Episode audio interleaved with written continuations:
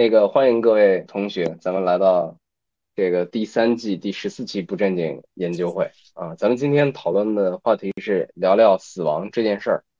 呃，原因呢，就是这个话题呢，其实在话题库里已经待了真的很久了，很早咱们就想聊一聊了。但是呢，这个话题比较重。第二个呢，是缺乏一个契机。每当有一个比较大的事件发生的时候，我们就觉得某些话题可以拿出来了啊。呃。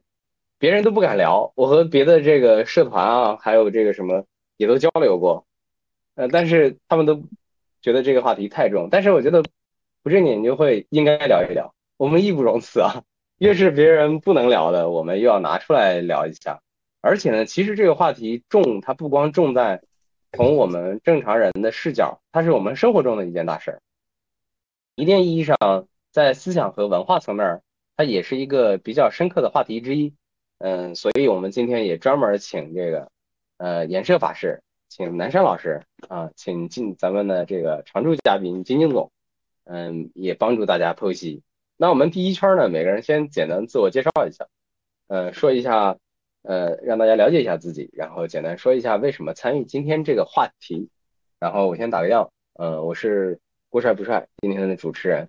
然后这个话题呢，因为一直其实就比较感兴趣。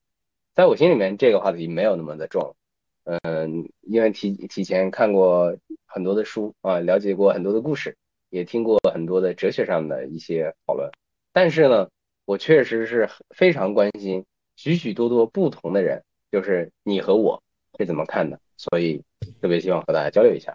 咱们请颜社法师那个做个简单的自我介绍，是我们的特邀嘉宾。好，大家好。那个我那个名字呢，就是我的法名严社，呃，现在呢是在呃南京这个江北呃长路崇福禅寺啊，在这边负责，呃，很高兴和大家能够探讨这么一个我们天天要面对的一个事情，生死的事呢，对于我们这个出家人来说呢，其实是我们的本分事。啊，天天啊都要研究这个事啊，都要去呃怎么去面对它。然后怎么去了脱生死，这是我们这个出家人的一个本分事。所以说呢，那个我们这个呃是郭总是吧？啊，对，郭志良，郭志良，郭志良。对对对，呃，今天呢给我微信之后呢，我觉得大家既然想探讨这个，那么我们可以，我呢可以从这个宗教的角度呢，呃，或者是我这将近二十年的这个宗教生活。或者是我的一些实践当中呢，跟大家分享一下，就是我们宗教是怎么看待生死啊？怎么去呃了脱这个生死？是从哪个从我们这个宗教的角度上是怎么去看待这个事情啊？我简单先这样讲一下吧。嗯嗯，好，谢谢谢谢。好，然后咱们的南山老师方便简单的跟大家打个招呼吗？南山老师也是我们的特邀嘉宾，非常的感谢。那郭老师的邀请，然后也很荣幸能够认识法师啊。法师今天作为特邀嘉宾，这个是非常应场应景的一个场景，我觉得。嗯，我我呃，我叫南山，本名姓陈，陈东。嗯，之前在大学里面教书，现在自己做培训机构，然后一直都当老师。那我学的是哲学专业的，然后偏宗教学。那么之前大量的时间是研究佛教跟禅宗的。所以看到延寿法师是比较亲切，延寿这一块应该是 这个少林寺这一脉占多数，延寿配永信下面这一代，嗯，所以呃，我觉得我的生命质量很多是宗教提供的，就是我还是一个信佛的人，所以我觉得他给我的生命力量是比较强大，就是有宗教的地方。那我会从文化这个方面，嗯，如如何来分析一下？第一个从现实这个层面，就是今天我们的生命其实都是比较脆弱。呃，来分析一下我们今天的现状。其实之前我在复旦的时候跟朋友们谈了一场，就是五六年前的时候，我们谈了一场低欲望社会的现实。那个时候低欲望社会没有形成，我们已经在研究大前研一他的这个论述是否在中国会出现。同时还有一个就是自杀率，呃，这个是生命的现实脆弱，这个已经出现了。嗯，第二一个就是从文化的，就是生死文化的一个类比，我可能后面会谈一谈中国的一个生死文化，儒释道这个三家的，还有日本的，还有全世界当中比较大的文化几个板块，一个是基督教，还有一个伊斯兰教，嗯，这个不同的一个概念吧，从宗教学的角度来谈一谈，后面再谈一谈就是今天我们如何面对，就是应对措施，就是今天我们在生活当中这种压力啊，或者是这种。意义缺失的时代，个体如何安身立命，如何寻找到一点生命哲学去面对自己的生活，这个很重要。所以我觉得这个的话也是法师，就是我想听听他的一些佛门当中的一些嗯比较好的一些见解还有智慧，这个对我们也很受用啊。我的简单的介绍到这里。好好，感谢感谢感谢南山老师的自我介绍。那个呃，金青总现在方便讲话吗？Hello，Hello，我是做心理服务的啊，我是六七的，嗯。因为在我们搞心理学的这些人里面，因为我们心理学的底层逻辑是很多的哲学以及关于呃一些进化学啊等等。那哲学的部分里面，就比如说有存在主义心理学，那这个流派其实是对存在的意义和生死，然后这些问题都都是都其实是一些哲学问题，都会。进行讨论。那我们在实际工作中也会遇到有亲人丧失啊，然后有死亡焦虑呀等等，我们这样的一个客户。嗯，其实死亡的问题也是我们经常要面对的话题，这个是我们工作上会遇到的。那对于我个人来说，就是就是作为一个个体嘛，我们多多少少都会遇到一些嗯亲人的一些离开，然后应该怎么去。面对这些事情，甚至我们自己的人生，它存在的意义和未来，如果自己这个肉身的湮灭，我们应该如何去面对？其实也都是我们值得讨论的部分。对，所以今天我也可以大概分享一下我的想法。嗯，哎，太好了，特别期待我们专业的心理咨询师对于死亡这事儿的观点啊，期当然期待金金总的发言。嗯，Hello，大家好，我是平胜。呃，本职是做工业软件开发的，是一个性格类型 INTJ 啊，属于那种百分之一最理性的人。平常呢，这个问题对我来说也不是个问题。呃，死亡这个事儿呢，从小是比较恐惧的。差不多在刚上小学的那个时候呢，我的外曾祖父去世了。嗯，这个时候那场。葬礼对我来说其实是留下了一个那种有点恐惧的这种印象，但后来的话，慢慢就随着自己的知识越来越多呢，就看成了一种自然现象。但是呢，到了现在这个年纪，差不多人生基本上快走了一半，这个时候开始意识到这种死亡它的价值，它并不是一个纯粹的自然现象，因为死亡的存在，我们每个人的生命其实都变得不一样。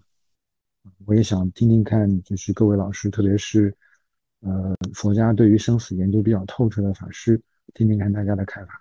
以上。嗯嗯，那个我是，我现在是一个创业公司的合伙人，嗯，主要做的行业是跟地产的，嗯，然后今天来这边呢，主要是因为。嗯，确实这些年身边也有一些朋友啊，或者是亲人嗯离世，嗯，然后也是心情确实会有一点挺复杂的，就是说到这个话题的时候。然后另外一个是，嗯，因为不正经之前聊过一期，如果明天是世界末日，你会做些什么？然后当时这个话题，呃，对我触动挺大的，所以，呃，也想再回扣一下当时有一些同学输出的一些精彩的内容，所以想对，想也想听听，呃，各位大师的一些就是比较通透的对于死亡的这个事情的见解吧，来学，嗯，以上。啊，我是海王星，然后是做这个怎么讲？我们是做这个啊生物医学基因方面的研究啊，技术服务的。然后是学生物的嘛，然后以前呢，可能多半是从这个生命科学的角度去看待生与死的问题。但但是年纪的增长，然后就发现这个问题越来越多的人生的意义、社会的意义上面开始在思考这个问题，然后。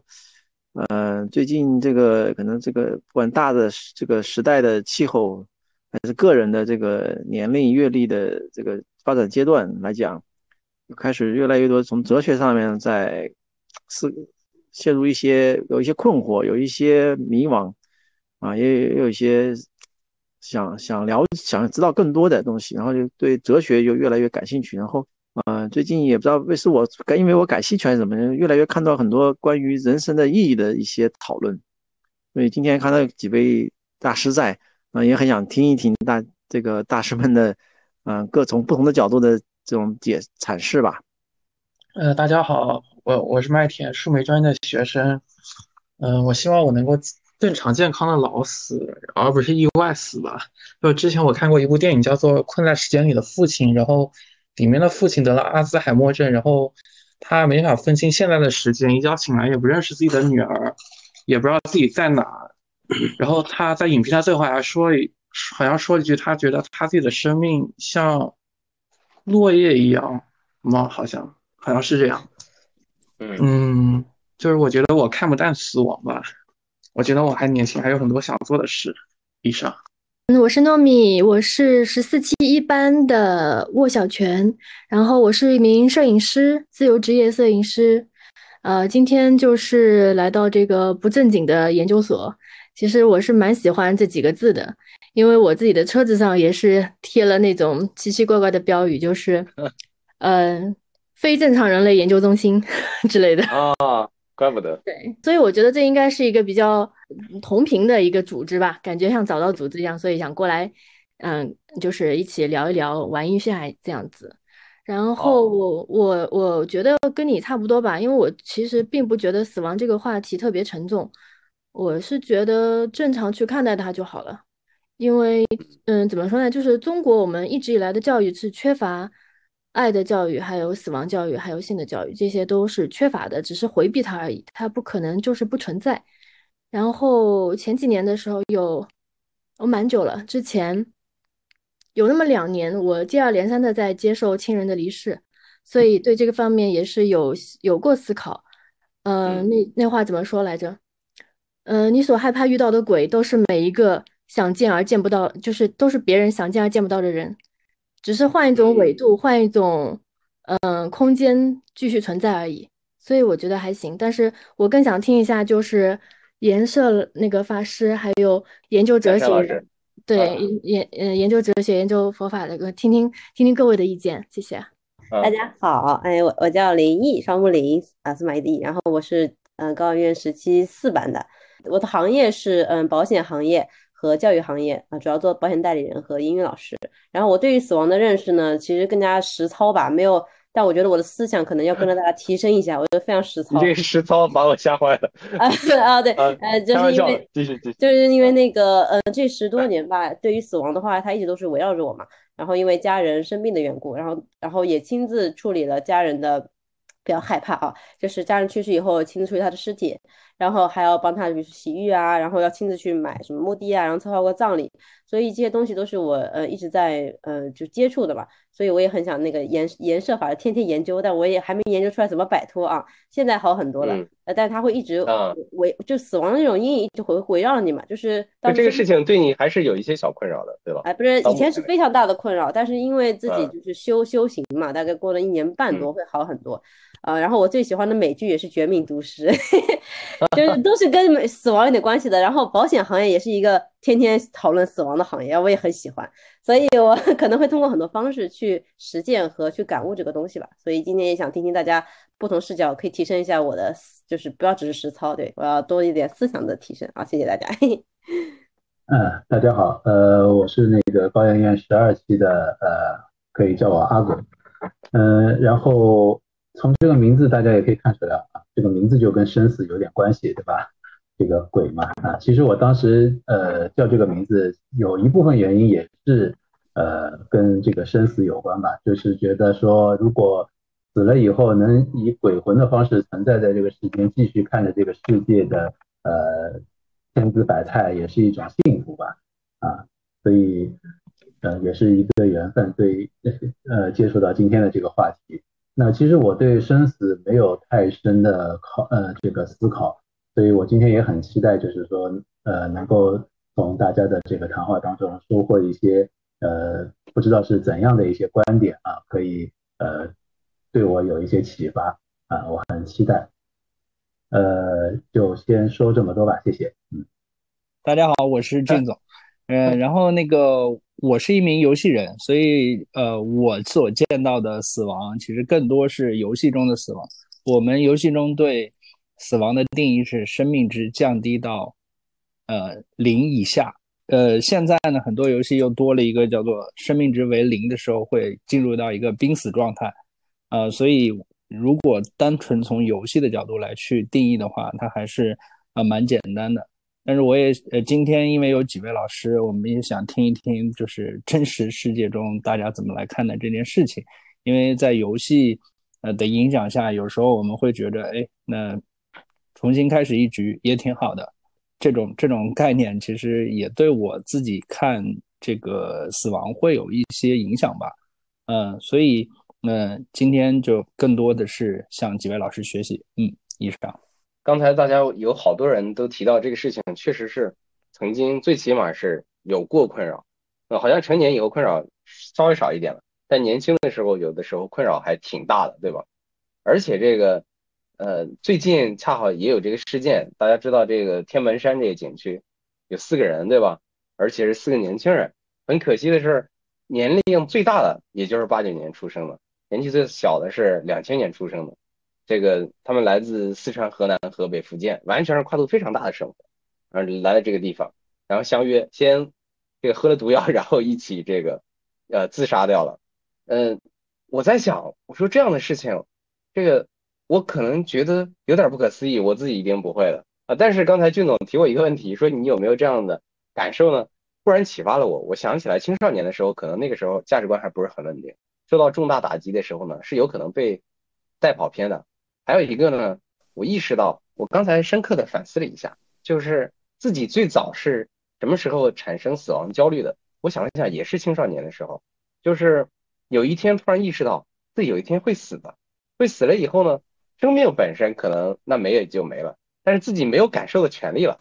这个世界上可能还在往前发展，许多的东西都再也看不见了，自己没有办法参与这个 滚滚红尘了啊，这个事情就很沮丧。啊，这个是好像最早的这个一个关于焦虑的事情，在在之前是从来没有的，就是所以我特别想那个先请教一下南山老师，就是是不是就是对于死亡的这种焦虑是一个人类非常普遍性的现象？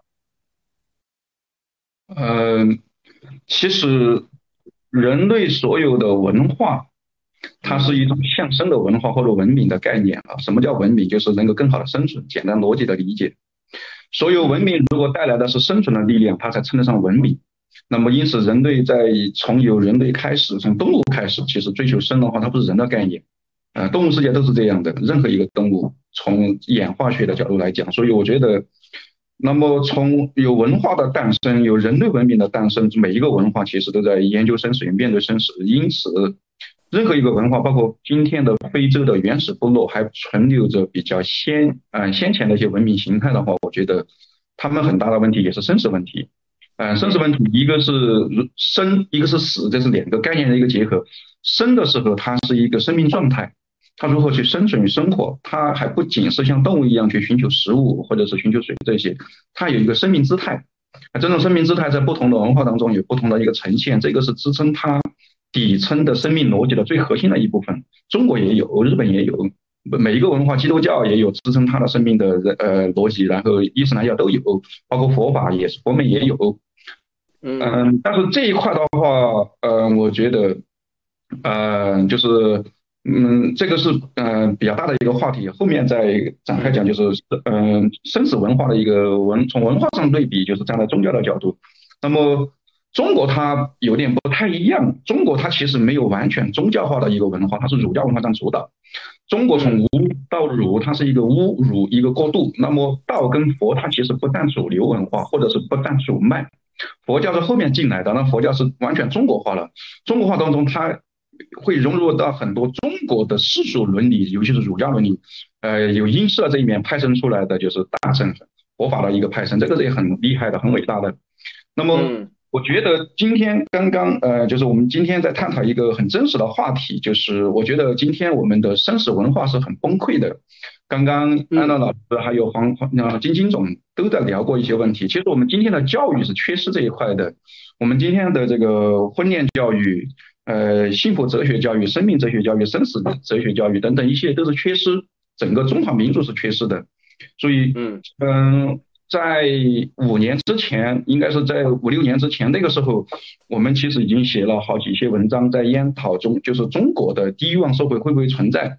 就是以大前以这个低欲望社会的为蓝本，中国会不会存在？我们的意志观念是悲悲观的，包括未来社会我们是悲观的。像今天，我觉得我们能够坐在镜头面前去去探讨这个问题，去交流这个问题，已经说明是精英层了。至少在文化这个层面是属于超过绝大部分人。从文化与认知这个层面，所以我们的感受它很难代表中国社会大众的一个底层逻辑或者是真实现状。嗯，而且坐在这镜头面前的很多朋友，包括说我们能够去探讨这个问题，已经比较难得的，或者是有一些文化人的一个文化自觉或者文化理性。但是，嗯，天门山那四个跳崖的那四个孩子，大家有没有发现他的学历很低，而且生活在底层？对。这个新闻上有报道，对共同点就是学历大部分是初中，要不就辍学了，要不就没有完成，没有受过高等的知识训练。这个是中国社会已经阶层分裂当中，很少人可能就关注文化的一种分裂。就是我们关注的阶层分裂，更多是从财富啊、社会地位啊。其实中国的阶层分裂，不管除了财富跟阶层，呃，可能跟这个我们的这个其他的一个社会地位之外的话，还有一个就是文化的一个分裂，就是今天。很多人还是处于一种原始文盲的状态，虽然读了点书，但是其实还没有达到一种呃真正的有一种文化概念在。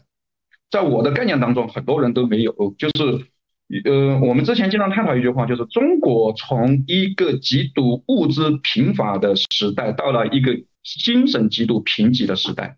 就是今天物质丰富了，但是精神非常贫瘠。所以我觉得未来这个时代或者未来的这个情况可能只会更多。今天，呃，包括是天门山这个跳崖，可能是大规模的报道之后，会是一个很坏的示范作用。很多年轻人会有样学样，然后这个示范作用一旦抛开之后，他会模仿能力，包括席卷，就像日本社会一样的。一旦发现这个地方是一个非常优秀的自杀圣地，有个自杀圣地，那后面很多人会慕名而去。而且管都管不住，它是很悄悄的。这个，我觉得中国社会我很害怕这种现象产生，而且我的担忧可能是觉得这种现象将会越来越多。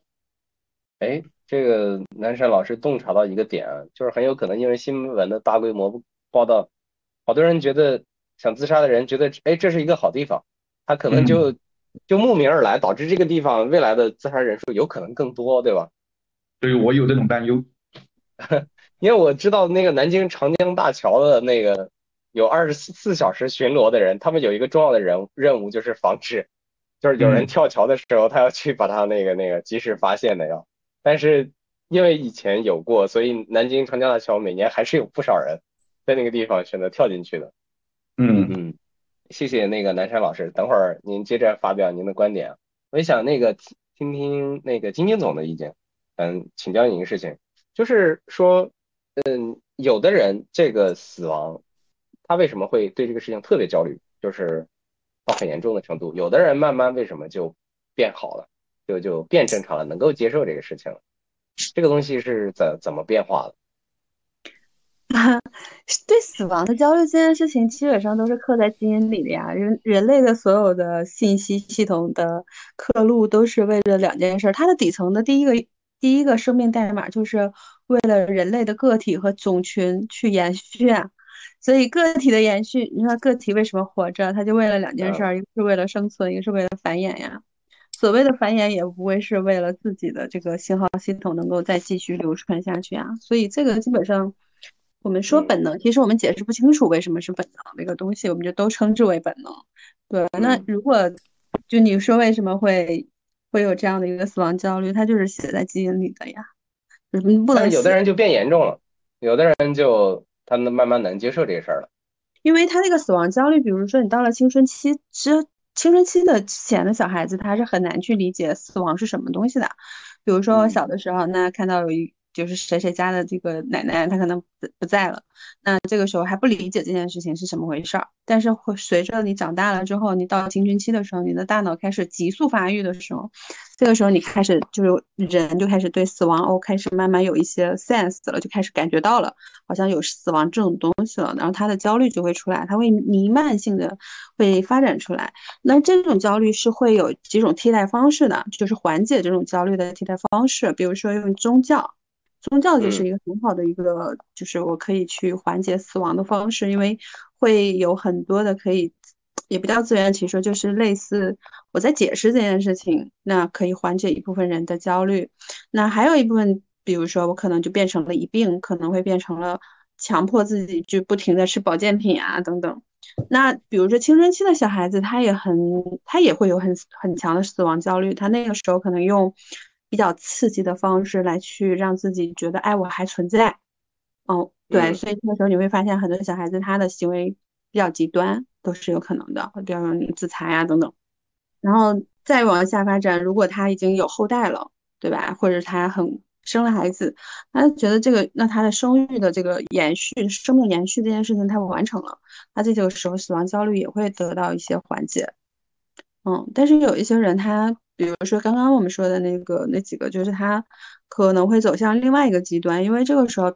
对于他来说，哎，底层呢，就是底层就是会面对一个比较残酷的一个现实，现实就是他没有什么选择，就是没有什么选择，然后未来也没有什么可能性。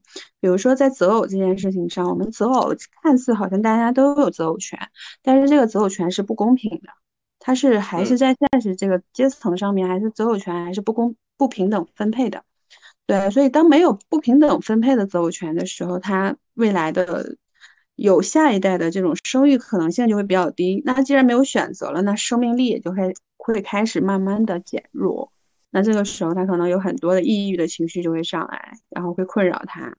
然后那抑郁这种东这种能量它会共振嘛，那可能就会跟其他人去在互联网这种状态下，然后去寻找志同道合的抑郁的状态的人，那就开始大家共振，然后共振，然后去认同，然后这件事情就越来越。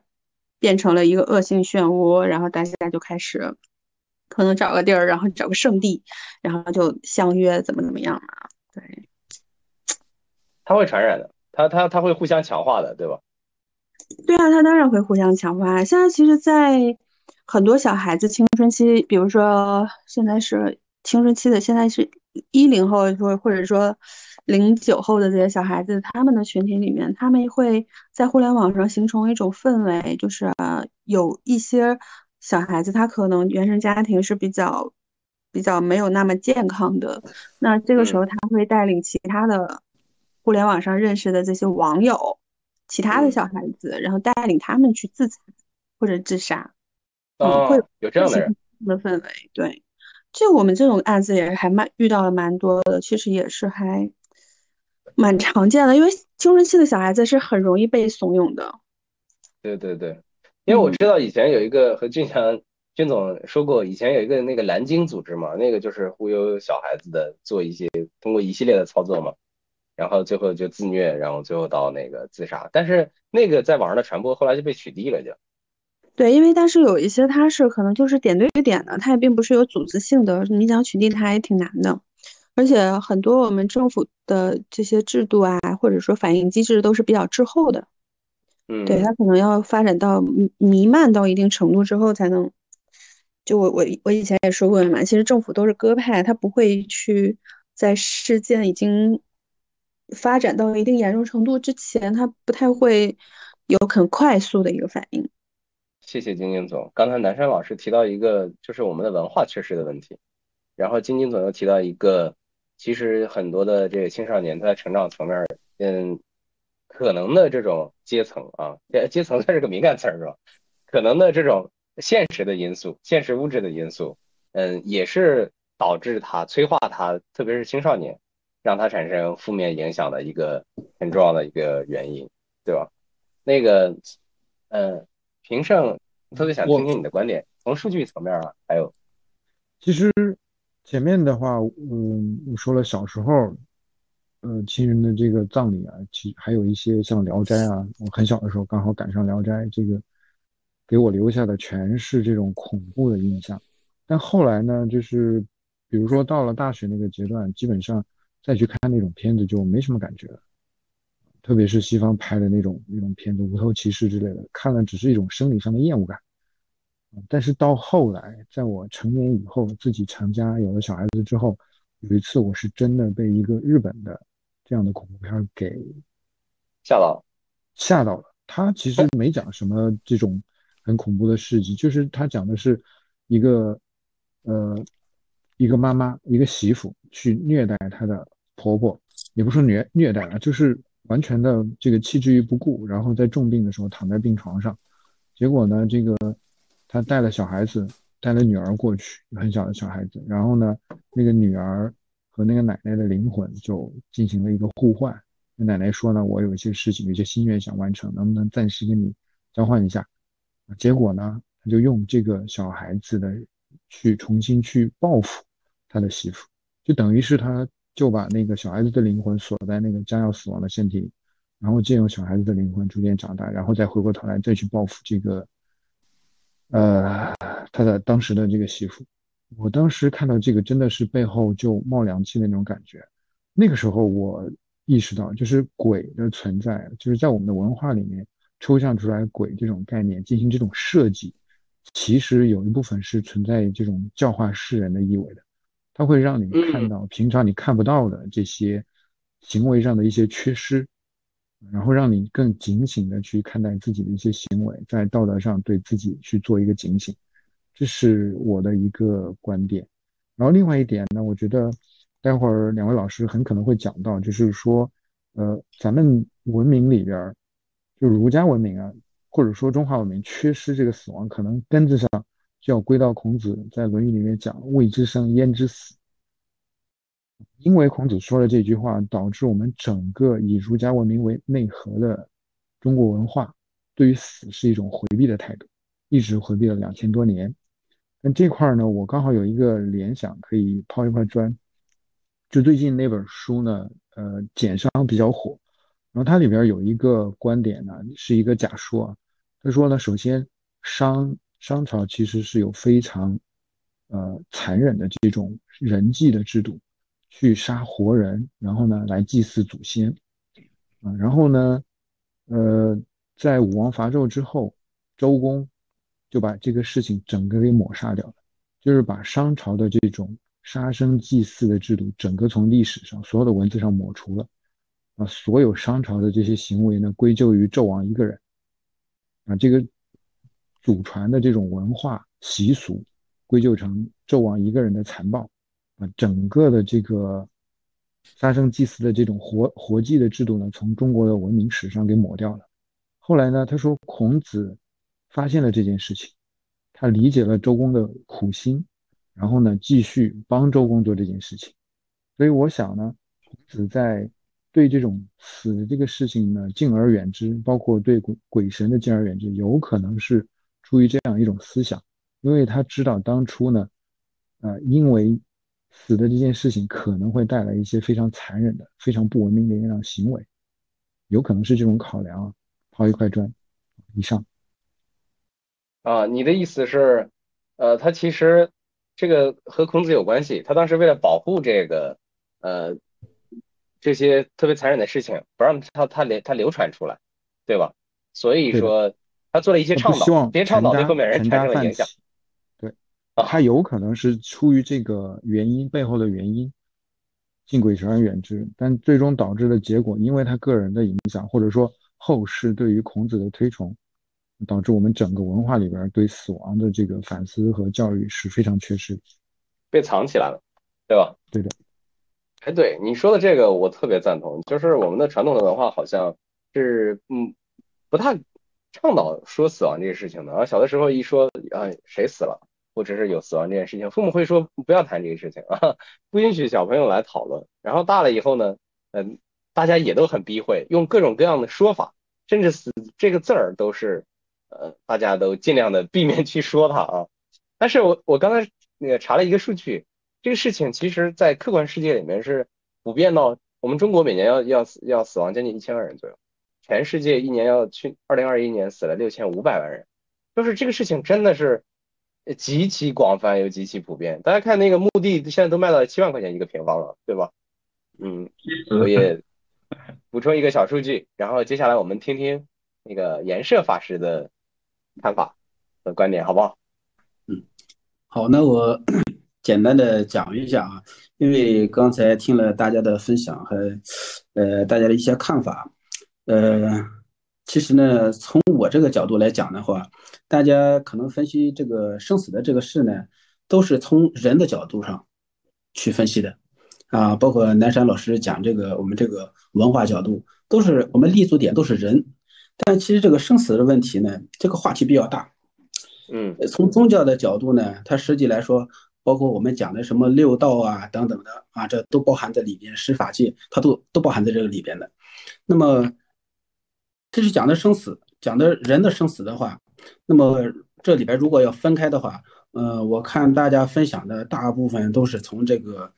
呃，唯物主义和唯心啊，从这两个事上，呃，去去讲的，呃，而我们出出家呢，哈，这个出家的宗教生活做的事呢，实际来说，它是有针对性的，啊，有针对性的，呃，正常的，我们认为一个人这个生，啊，一个正常的人，首先是身体啊，身体的一个正常，再就是一个，呃，我们叫精神啊，实际就是我们讲的这个心啊。呃，健康的身加健康的心，才是一个真正的完整的人。但是呢，宗教呢，实际真正研究的不是身体方面的，而恰恰是心的这个，就是我们身体的这个主宰。但是呢，这个身和心它有一个边界啊，它有个边界，都是身和心的边界，大家大部分是分不开的。所以说，这个时候呢。人们就产生了一个呃自己的一个呃我们叫三观啊就不同了啊三观不同了，这样呢就是如果是说人死了啊就是唯物主义的话，我们从唯物的角度来讲的话，人死如灯灭，那么就是没没有没有什么了，什么都没有了。如果从这个角度去讲的话，那么这个事情就没有什么可探讨的了啊，它是一个确定的，人死如灯灭，它就确定了。人之所以怕死，是因为面对的是一个什么呢？是一个不确定，到底是我死了之后还存在不存在？其实是因为这个问题。这个问题呢，嗯，我觉得就是探讨其他的就是，呃，太深的没有没有什么意义啊，没什么意义。我我想从一个我们日常的生活去探讨一下，就是比如我们睡觉，那我们是。好多时候在睡觉的时候，那么就是你是不是每个人啊，应该好多人都有这种体会。然后特别辛苦、特别累的时候、疲乏的时候，一闭眼，然后一睁眼，就天明了，天亮了。大家应该都有过这样的体会。那么在这几个小时的睡眠里面，你没没觉得你做梦，但是你还活着，是这个意思吧？就是在这段时间里边，我们可以思考一下啊，我们可以思考一下，就是你为什么不怕睡觉？因为还会醒过来。知道你的给你的经验是你还能醒过来啊，就是我们人的一个经验是他还他还可以醒过来。但是如果我现在告诉你，就是人死了之后，你也可以在。啊，继续投胎，我们讲继投胎或者转世也好，轮回。如果给你一个确定的这样一个答案的话，你就不会怕死了，是这个意思不？对，最起码会解脱很多，觉得总能有有东西能留下。对，那从从宗教的意义来说，首先其实大家就是探讨的是这个问题，就是人死了之后会不会还有继续的存在去延续，这是一个。宗教的首先这一个问题，如果他不承认有他自己的一个延续的话，那么宗教就没有这个事了，就没有这个事了。所以说这是这是一个分界线。那么这个分界线也就是呃分开了什么呢？就是宗教人士他修行的是什么东西？首先来说，他修行的不是这个身体啊，这个这个边界是是在这儿。那么修修行的是什么呢？就是主宰我们身体的这个东西是什么啊？你可以叫灵魂啊，可以叫什么都是可以的。那么首先来说，就是他一个底层是他相信有所谓的六道，有这个不生不灭的东西在轮回。嗯啊，有这个不生不灭的东西。那么他在内心里边坚定了这个东西的时候，然后再进一步进一步的去呃。然后根据一些方方法、方式、方法的，然后再去修行，再去实践啊。然后呢，其实呢，他做的这个事呢，实际来说就是什么了？就是我们叫叫修心的事了。只不过是假借于什么呢？我们这个身体这个形式，嗯啊，去做一些事情，然后去把这个能够轮回的不生不灭的这个东西给它修出来，先。把它证出来，嗯啊，这这是一个宗教的意义，这是一个宗教的意义。这个意义就是说明了一个什么？是说明了一个什么呢？说明了一个这个，它有一个确定的延续在往后走，不是你身体啊死了之后啊，我们看到的这个色身死了之后，然后它就啊呃化掉了啊，或者是慢慢直接这个这个这个这个腐蚀掉了等等等等的。他就不会再不会再这样去去看待这个问题了，嗯啊，这这是一这是这是我们这个呃从这个宗教的角度啊，呃就是如何把这个边界先搞清，这是最难的一件事，这是最难的一件事，嗯，这这呢也就决定了我们的世界观和人生观，就是我们这个价值观有个不同，有个不同处，就是我们认为。如果这个人生啊结束了之后，实际来说，我们还在有另外一种形式的延续，啊，然后如何能控制它，这是第一步，啊，然后再进一步的，就是看看我们这个就是主宰到底是什么，就是它的本体是什么，啊，这才是所谓的刚刚开始修行，这是刚刚开始修行，还没有进入到这个这个呃修行体系里边来，哎，所以说。就是佛教，我们佛教讲的就是什么呢？到最后讲的就是要明心见性，讲的是明心啊，明心见性。对对，讲的是明心见性，讲的是明的是心，而不是身。但是刚才我们讲的是什么呢？就是包括天门山这个四个孩子就一块去自杀也好，或者什么也好，实际来说有一个问题，有一个问题是存在，就是他这样是不是能解脱了？就是他自杀了，是不是能够解脱？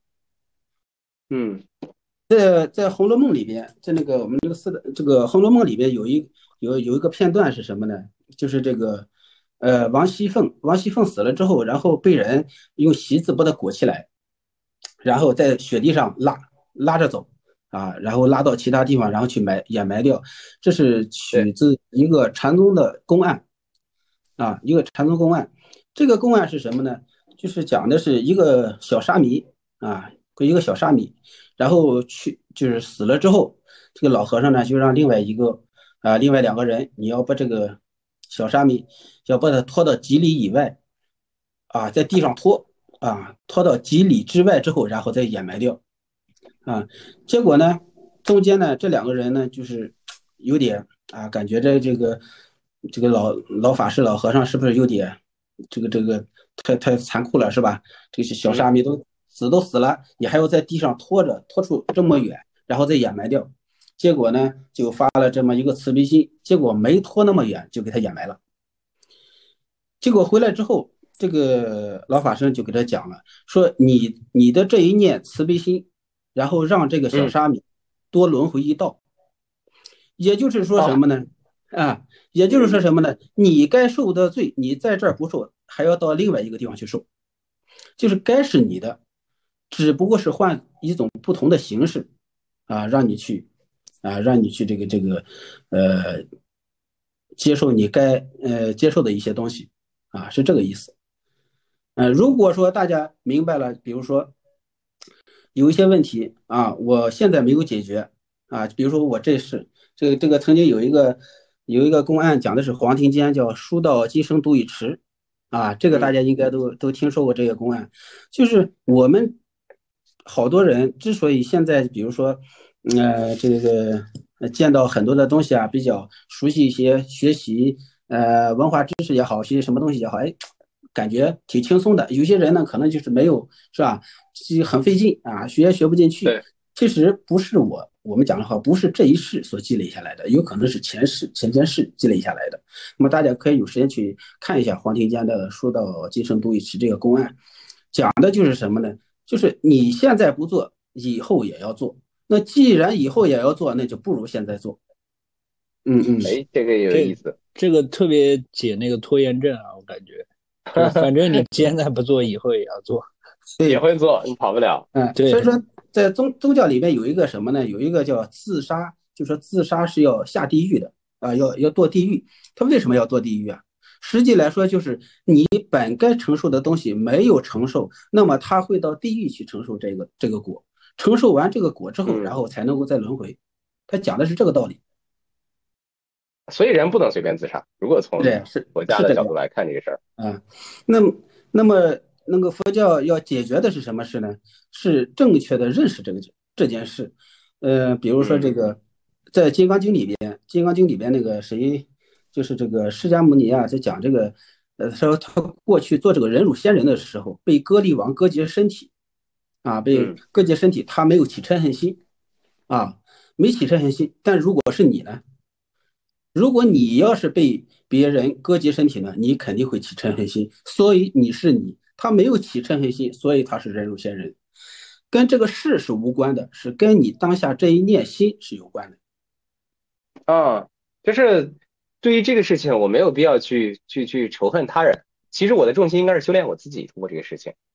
没错，就是真正告真正就是有智慧的人是什么呢？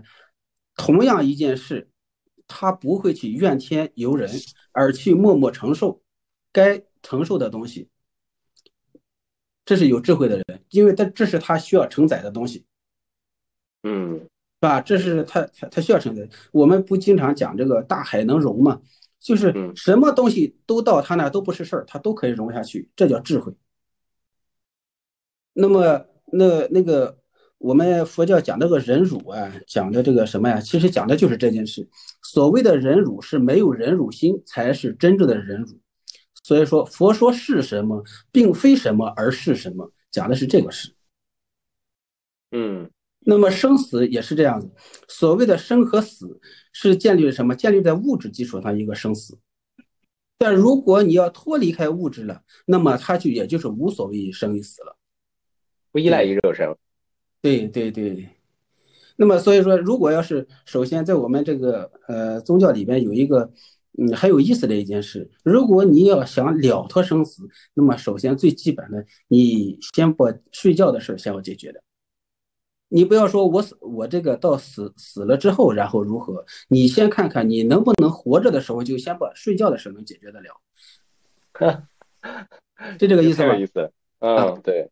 刚才那个黄金总也插了一句话，说死亡，那个睡觉是 little death，是一个小的死亡。对对对，实际来说是死亡吗？它不是死亡，但是如何你没有自己了，在就在这段时间里边，你为什么没有自己了？你在一一闭眼和一睁眼，就这个一个时间段里面，我们叫时间段里边，为什么你没有了自己？那你为什么没有了自己？你还叫你还活着？所以说有一些这个呃比较迷信一点的这个呃。我们叫居士也好，学佛人也好，他们一直在求什么呢？求往生西方极乐，就是等死了之后要往生西方极乐。那你往生西方极乐，你活着的时候你都主宰不了，你死了之后，你就能主宰得了吗？是这个意思吧？是我听起来那个这个好好有意思，也那个延世法师的这个，嗯，和现在的很多的那个，我想起来积极心理学的有一部分有有暗合，我感受到，嗯嗯。哎，其实我感觉这里面说到了一个如何看待死后的世界的问题，就像刚才延寿法师说的，其实我不知道大家是怎么看待这个，就是死后的世界。因为之前，呃，我看过一部电影叫《Coco》，呃，《寻梦环游记》，应该大家也都看过。就是在墨西哥的文化里，呃，认为说死后他们所去的那个世界呢，你还会再经历一次被所有人遗忘这样一个过程。呃，那这是他们看待的死后的世界，也就是人死了之后还会有第二次死亡。那如果说，嗯，从其他的角度来说，不知道大家是怎么看待这个死后的世界，以及说，呃，如何就是看待死亡本身呢？我们听听南山老师的观点如何？南山老师，因为 我觉得他是学贯对不同文化宗教哲学的人啊，对对对，还真想听一下南山老师讲不同板块他们，而且西方哲学看待这个事情观点和我们这个，嗯，中国这个传统文化也不一样，我知道。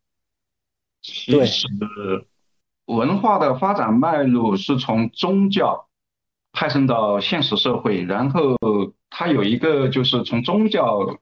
哲学从宗教剥离，就是分为哲学到神学了。哲学又分为，呃，纯理论哲学与自然哲学。啊，我们讲自然科学的派生，就从哲学又脱胎出来，自然科学又分成各的小学科。这个是我们知识的发展。就是延寿法师给我们谈了一个很重要的，就是死后的世界。其实人类在研究有生命开始的时候，人类最早的认知，就像在非洲世界，他看到。打雷的时候，他一定不会想到这是闪电的力量，他会想到这是雷神，这是这是神的启示。他人类最早认识这个世界的时候，他是充满着想象与未知的。所以人的生命的意义，从真正的恐惧从哪里来呢？呃，其实是现代科学真正派生的时候是来的。现代科学的派生就是从自然科学与宗教的冲突开始，人类有第一次。集体意义上的从哲学层面的来自于的一种恐惧，即人的生命陷入一种相对，没有宗教带给我们的一种绝对超然。那任何宗教提供的一种都是一种死了之后有一个去处。这个在伊斯兰的话，他要回到真主的身边。伊斯兰教人来的时候，他是真主赐予你的生命。你在这个世界上所做的一切是真主对你的考验，真主对你的磨砺。然后死亡之后，你所做的一切贡献，最终来称量一下，然后是否能够值得回到真主的身边。因此，他的整个逻辑是宗教式的生活。啊，伊斯兰世界是宗教式的生活，基督教世界也是宗教的。这个宗教社会主宰了人类百分之九十九人的生命状态。全世界都是一样的，中国也是，中国也有。后面我再讲讲儒家世界，回回回答一下平胜老师刚刚的一个问题。就中国也是，就是人类绝大部分活在宗教的世界当中，就是有一个构建的世界当中，它还不是物理世界，也不是物质，也不是科学世界。那么唯独一个中国就是近现代才崩溃掉。中国近现代崩溃掉的话呢，呃，就是这个现代的话就是绝对的这个唯物主义。其实西方不是的，西方它是有宗教生活的，而且是有宗教生活主宰的生命质量的，而且是有价值信仰的。绝大部分美国总统宣誓他是把手按在圣经上，嗯，中国它就是近现代没有了，但是中国之前有啊，也就是一百多年的历史，就是我们现代的文化传统崩溃掉是这个。那么这个是刚刚回到原点，就是人类第一次认识到真正的痛苦是来自于生命的终结。第二个就叫价值的终结，就是我们当代面对人工智能的时候，人的意义缺失了，人的价值缺失了，我们比不过计算机了，我们比不过我们发明的东西了。我们以前是万物之灵啊。对，以前我们人非常的厉害，我们只觉得除了上帝、除了神之外，就是人最厉害，人主宰这个世界。那么，但是在知识分子的心中，神都是人发明的，就是从宗教学的角度，他有一派是这样的。那么神学是这样，它是以一种这种理论形式的派生。那么但是呢，当这一类的绝对理性的这一群知识分子面对人工智能的时候，陷入了真正的崩溃，就是价值的缺失了，价值的终结，人已经活得没有价值，一定会被机机器取代。神真正出现了，它可能是人工智能，比你厉害，万物呃这个是全知全能的。所以中国的话呢，是个个例。之前从文化传统上来讲，今天呃就是讲我们中国应该没有信仰，觉得是一件骄傲的事。其实这个在文化上是一件可悲的事，就是中国人没有信仰啊。那么信仰分两个层次，我认为就是一个从文化二元论的话，一个叫精英层次，一个叫大众层次。我认为的，在生死观的面前之位，如果一个嗯之前的话，如果一个人的文化高度没有达到一个认知的理性或者深层次认知，或者没有一个逻辑理性，没有一个价值理性，那么一定要活在宗教价值当中。宗教也会提供给我们的生活的价值一个秩序规范，而且宗教的话，它都是向生的一种力量。这种向生的力量，就是它会给你一个死亡了之后应该去到什么地方。来之前是什么？而所有哲学与科学无法研究这一块，这一块只是在神学的范畴。那么，这科学与哲学研究的只是人的思维、人的发明、人的发现等等一系列。但是超过这个认知范畴的，他就认为不科学，今天会被科学 pass 掉，他就会归归归纳成为神学。但是今天一听神学的时候，我们一定会觉得它不科学。今天我们一听迷信两个字的时候，它一定等于不科学。所以神学与科学中某种层面有一种认知对立，或者是认知的一种局限障碍，或者是一种对冲。所以在今天的时代当中，我认为绝大部分人要从呃，我我们之前也探讨过，嗯，就是我们今天是否完全回归到宗教的生活当中，能否找到生命的安全感？我们后面去思考了一下，宗教需要。但它不能够成为，就是说绝大部分的，或者是很大程度去去去解决人的生死问题。但是中国的话是极度需要，因为中国是绝对没有宗教，而且它它的生命力量是无法安放。但是同样的，在西方世界当中，宗教在示威，宗教示威的就是它从宗教主义已经进入的现代科学几百年的冲击了。它这种宗教的基督教跟伊斯兰教，它绝对强调的一种神圣感跟信仰。中国不是，中国是没有信仰的社会，中国是儒家社会，敬鬼神而远之的社会，人本主义开生比较早，所以，嗯，中国的社会当中，他对宗教一直以来就没有尊重，他对宗教是什么呢？当是实用主义，实用主义是什么概念？就是我什么神都信，道家的什么都信，佛教的也信，谁灵我就信谁，它是一种人本的小农主义思维，这种思维的话，它跟完全的基督教不一样，基督教一生下来你就要受洗，你就是教徒，你就是。上帝赐给你的这个生命，哎，这个三三位一体，你的灵是从哪里来的？有灵魂，然后你在生死了之后，或者在活的时候，你要做哪些行为是圣经里面规定的？然后死之后有一个末日审判，完了之后能判定你下地狱或者天堂。这个基本上宗教的逻辑它是相近的，佛教也是一样，佛教讲三世因果，三世因果在世的时候我们要。不停的去修行，这是所有的修行。那么佛教信仰的底层逻辑就是三世轮回。那么三世轮回，你相信它的时候，生命有你的前世、今生、来世，所有修行的目的是叫涅槃解脱，就是来世会更好。他不认为生命会有一种毁灭，但是一旦相信这种力量，有一本书那个是比较好，叫《西藏生死书》，它完全探讨就是这种生死。这本书的话，其实很多知识分子之前在整个藏传佛教在全世界传的比较流行的时候，这本书大热，对当年的大热书，对大热书。所以这本书它给我们一个逻辑，就是生命它是并不会被毁灭的。那么这个概念它在任何宗教，伊斯兰啊，还有基督教啊，都是这样的，包括宗教中国的儒家也是。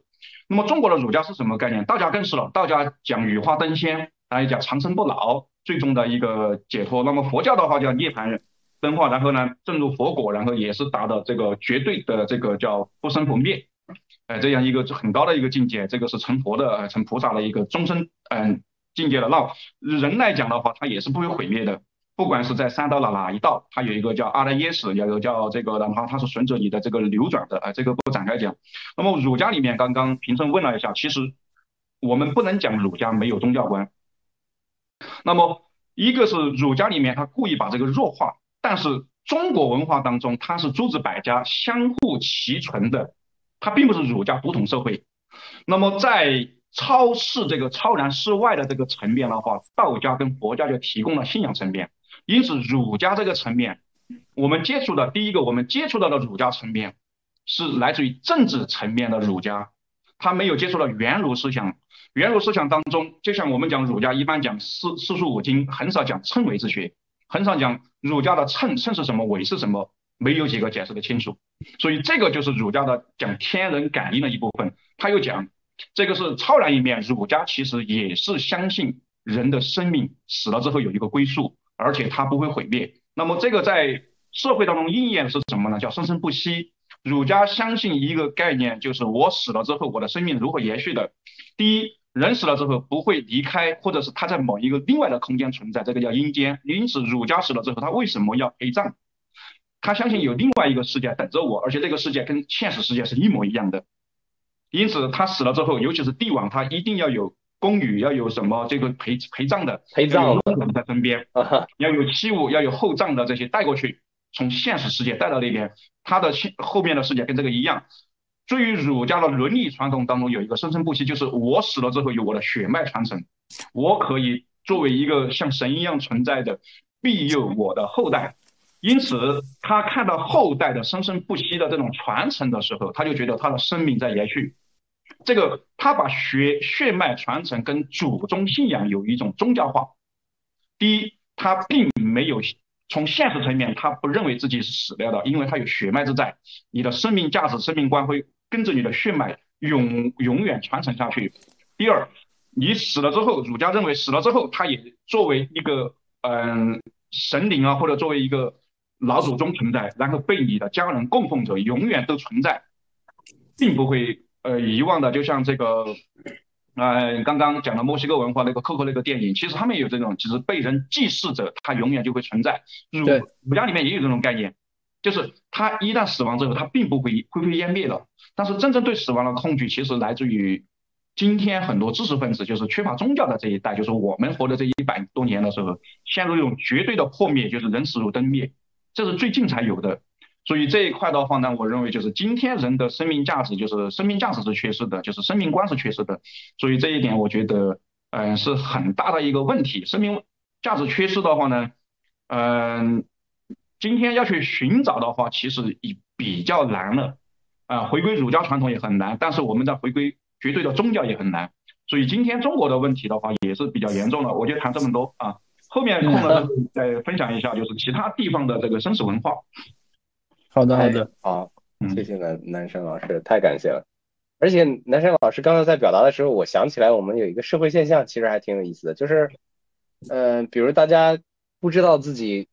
接下来一年运到怎么样的时候，大家就会去算算命，对吧？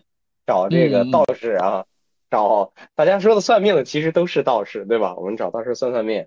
但是这个呃，如如果要是再有不顺的时候，我们也去烧支香拜拜佛，对吧？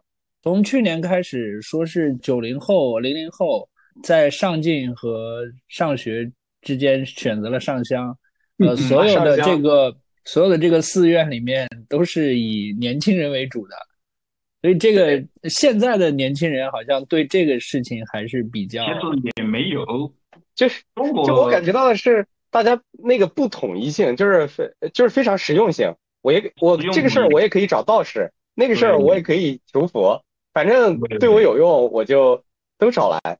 这这个是一个一个怎么回事呢？那个中国文化它一直都是实用主义。就是敬鬼神而远之，在几千年，在几千年、两千多年之前，宗教统治全世界的时候，讲出这句话是人类文明的莫大的进步。就是在轴心时代讲这句话是很厉害的。那么中国人他一直是实用主义的一个国家，或者是一个民族文化，这个是文化基因当中。中国讲实用的话，实用的最极致就是在先秦诸子百家当中有一个杨朱的嘛，拔一毛利天下而不为，一毛不拔就这么来的。就是中国它很实用的，所以中国的实用精神啊，也造就了，呃，就是它的文明高度，而且它的理性逻辑。其实中国的这一块的生存哲学，全世界是最发达的，很少人研究。它是人本主义哲学当中，就像我们讲园林一样的。什么叫园林？全世界很少，全世界讲讲宫殿建筑，讲什么？它是依照神的旨意来建造。中国的园林，它是依照人的旨意。它建造一个园林，它干嘛呢？有山有水，它能够观想宇宙与天地，它能够找到神在哪里，我在哪里，我跟自然宇宙如何对话。它是把人放在这个宇宙当中的一个绝对的空间位置，然后再跟宇宙对话。园林都是这样，天下园林的建筑它是这样。日本也学过去的，今天有枯山水等等一系列。西方的建筑它不是，它都是神的旨意，神的旨意包括包括伊斯兰，包括基督教的哥特式建筑等等一系列。神喜欢怎么样，我们就造成怎么样。我们生活的生活的人，呃，那个人是绝对的神的附属品。中国它不一样，中国它儒家文明的贡献就是它把人从神的地位当中剥离出来了，确定人在宇宙当中的独一性跟独立性。这个是很高的一个文明进步。但是我们近代文化就是派生出来的，就是传统破灭了，宗教也破灭了，儒家社会也破灭了，就是儒家的这个家文化、伦理文化也破灭了。我们不相信祖宗存在，我们也不相信生命延续了，这个破灭的很难再建构。我们今天从知识层面，你很难去从逻辑层面说我未来有来世如何去证明，因为神学就是宗教与科学的对话，永远都是科学的胜利。在西方，包括现代也有专门研究这一块灵魂是否存在，今天也是绝对的话题。在俄罗斯，我有几个列宾美院的那个老师，是我也是我我们之我之前在艺艺艺术大学教书嘛，他们也是那边美院出来的，他们就讲俄罗斯有一个综艺节目，研究什么呢？研究人的特异功能，然后他就把人聚聚在一起，研究这个几十年之前破不了的案，他们可以跟神灵、跟灵魂对话，然后把这些。破不了的案也破掉了，然后有他们有特异功能。西方的世界，他们绝对相信灵魂的存在，而且他们很科学。中国他不相信了。今天，中国一百年前他相信的，人死了一定有鬼，鬼就是灵魂。但是中国现在的知识分子一定不相信，人死了如灯灭，他从来不考虑这些问题。所以今天要回归到这个宗教式的这个语境去对话自己很难了，所以要要要去再绝对建构很难很难。所以。我认为就是说呢，佛教里面也好，包括是其他宗教也好，有一个宗教的信仰，这个是一定他的生命得到安放。那绝人类的宗教基本上都是反对自杀的。嗯，中国儒家不用讲，身体发肤受之父母，他把这个儒家伦理上升的绝对的权威，个人没有主宰生命的权利，他还给你一套绝对的幸福感是什么，幸福观是什么？因此他活在卿卿我我的一种就是卿卿伦理当中，卿卿为大。所以他活在以家派生的宗主关系当中的血缘关系当中，他都是亲缘关系，很温暖的。因此，呃，粮食也丰足，所以他不会自杀，也批评自杀，反对自杀。这是儒家文化。日本是另外一个极端，全世界就一个向死的文化，就日本。呃，西藏也不一样，西藏都是向生的文化，宗教都是向生的，基督教也是向生的文化。基督教，他把不仅是上帝不允许你有自杀的权利，同时他认为。只有懦夫，只有极度的愚蠢的，或者极度懦弱的、极度卑微的人才能自，才敢去自杀，或者是自杀，而且自杀的话，绝对是下地狱受诅咒的。佛教也是这个概念，它是批判自杀的。伊斯兰教更是，伊斯兰教你生命的所有权利，你生下来的权利，你活着的权利，你死亡的权利，全属于真主，人是没有一点权利的，因此他也不敢自杀。所以我觉得这几个文化是那个，那日本有一个，就是日本它还不是自杀文化，它是死文化。它叫什么呢？叫舍生取义，把生命舍去，取什么这个义？但是它不叫义，它叫美，它叫学耻，舍生学学洗白了他的耻辱，他把这个耻放在第一位，耻感文化。所以他他是他是这个文化当中有一丁点这样的。但是日本还有一个文化就相生，就是生子崇拜。日本的原生文化当中有两个，一个是向死，一个是向生，它是生生生不息的。日本的文化当中，它还有一个，他认为死跟生是同同在一个世界当中，只是一扇门。他不觉得死亡就离开了我，他有一个死亡跟生命的一个认知观，就是生与死是相生相生相伴的。他不会认为死亡了之后就是灭掉了，他认为死亡了之后还在另外一个世界，也跟中国的原原来的这个文化认知一样的，它有另外一个平行世界，我们可以。儒家里面可以讲阴间，道教里面可以讲阴间，佛教里面可能讲中阴身，呃，其他的世界可能讲灵魂等等一系列都是一个概念。所以这个的话呢，也不展开讲。那么日本是自杀比较多的一个国家，那么它是比较，包括是武士道也好，还有文人阶层、诗人啊、小说家自杀的也很多，还有底层百姓现在自杀的。另外一个文化就是低低欲望社会，还有社会压力下，中国跟日本的相近，自杀率提高是什么？是社会压力。其实我们关注的应该是社会压力。很难从这个文化层面去分析，这文化层面中国也没有太大的问题，但是社会压力跟日本的社会压力，还有韩国的社会压力，这三个文化是相近的。这三个文化相近，东亚的国家压力都比较大，好像都很大。这三个是生育率全球最低的几个国家，而且生活压力很大。那么它同时还有一个很不好的一个现状是什么？这几个国家的教育程度很高，受过知识启蒙的，又面对高强度的竞争，那么。生存压力很大的非洲，生存压力更大，但是它幸福指数非常高。所以这个是什么？就是它对比，就是极度发达的国家与社会，但是同时它面对着极度的生存压力，人又受过知识启蒙的时候，那这个时候它很有可能会有向死的文化。欧洲也一样。嗯，我暂时先谈这么多。我讲讲两句吧，就是呃，我觉得今天大家探讨的这个生死的这个问题哈，就是呃，不管是从这个叫天门山吧，是天门山是吧？天门山天门山这个是天门山这个事件也好，还是是还还是说我们这个呃呃宗教，比如说呃大家跑到这个宗教场所呀和宗教人士啊，然后再谈谈探讨探讨这个什么呢？这个生死解脱的问题。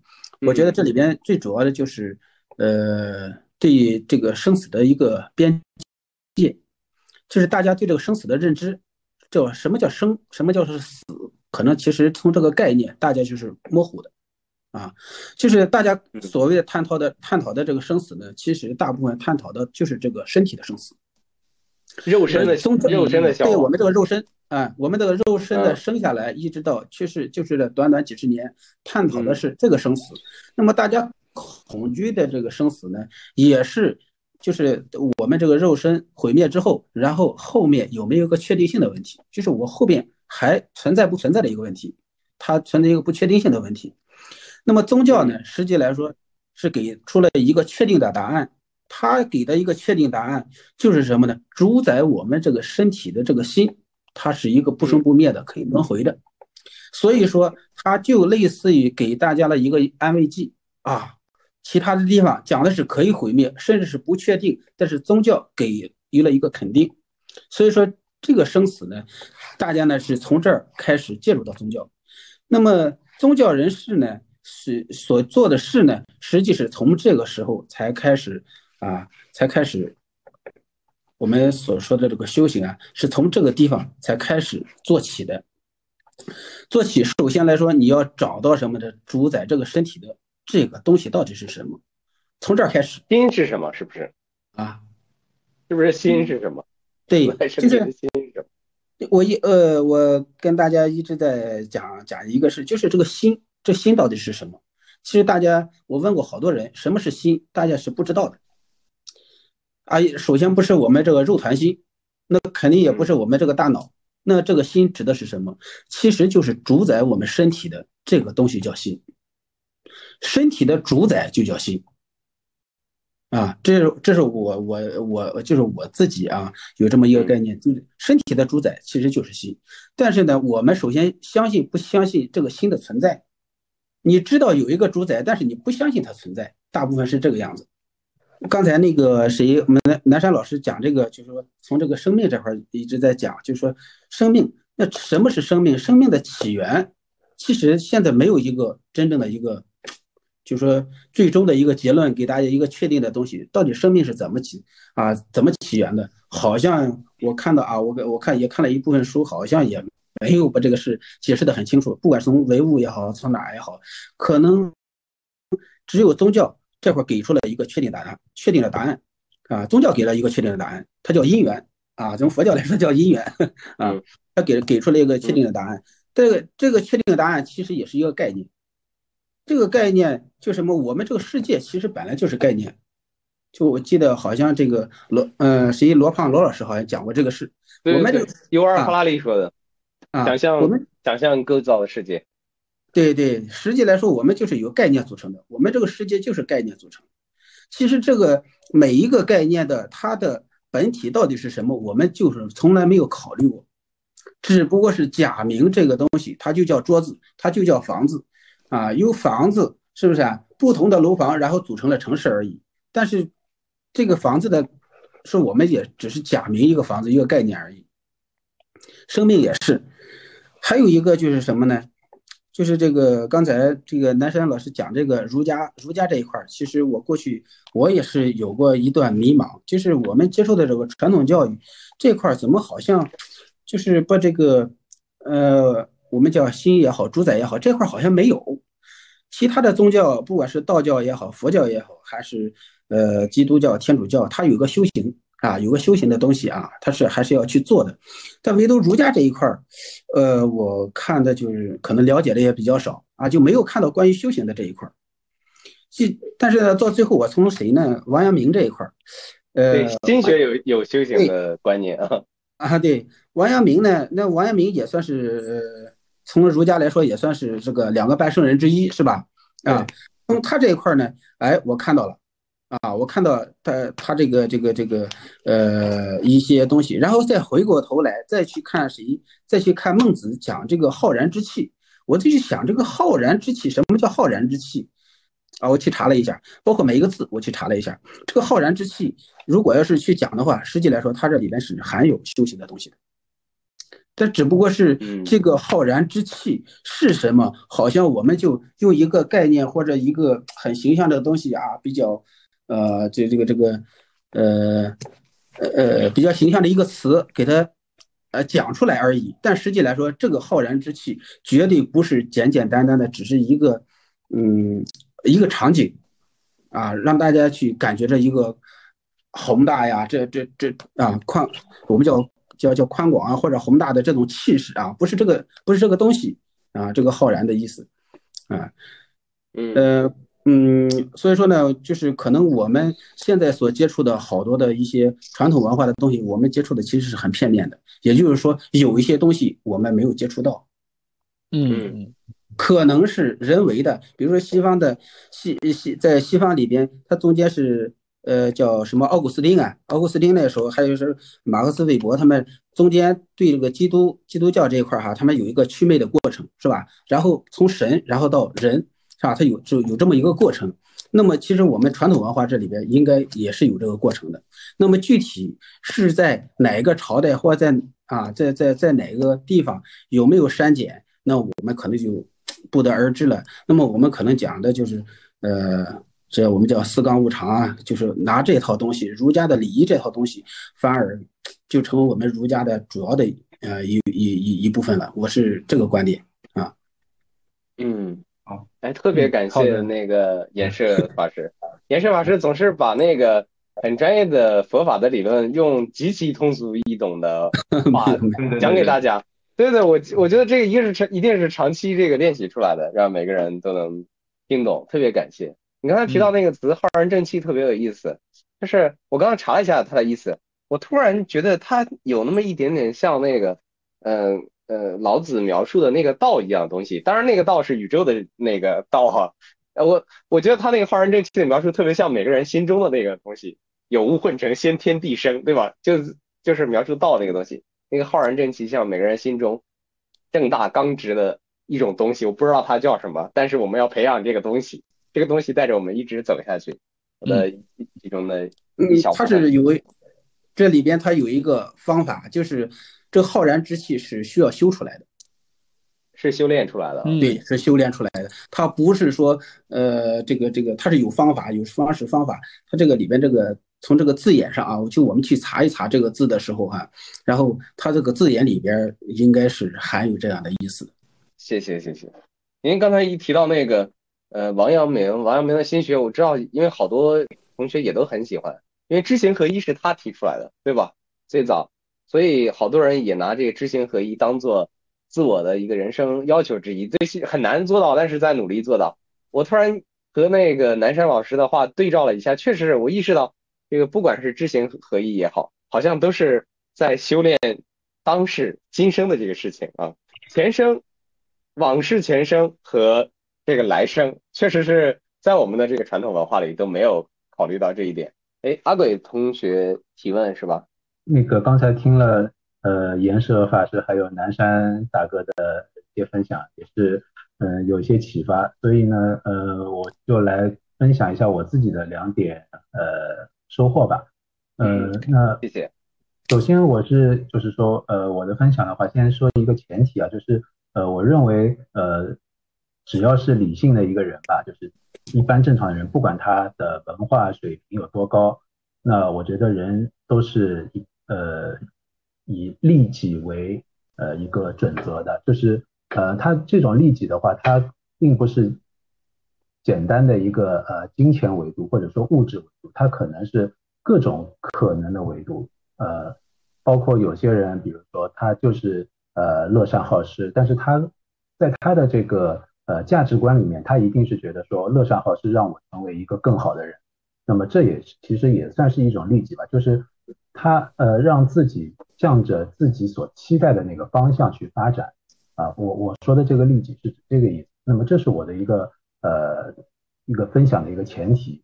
呃，然后我想分享的第一个收获是什么呢？就是我觉得，嗯，可能如果不是宗教，呃，或者说如果不是对于人类对于这个死后世界的想象啊，呃，很可能人类是很难诞生真正的文明。啊，为什么这么说呢？就是说，呃，我觉得人就是因为呃对于死后不确定，然后呢，他想象说，呃，死后会有一个呃世界。它可能会让我们生前一些呃遗憾，在死后的另一个世界，啊得到补偿，甚至于呃超预期的回报。那么这使得人类在呃生的时候，他会有一些妥协，有一些退让，呃是有，然后就是更容易促进人和人之间的合作。那么这样的话，就是说呃文明的一个。基石可能就更容易产生。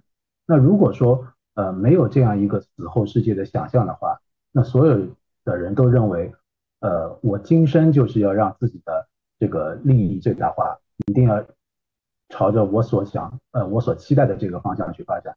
那么呃谦让呃合作就比较难以实现啊。所以我我认为可能呃从这一点上来说的话，呃宗教或者说死亡。呃，对于死亡的这种想象是文明诞生的一个基石，这是我的第一个呃今天的一个收获。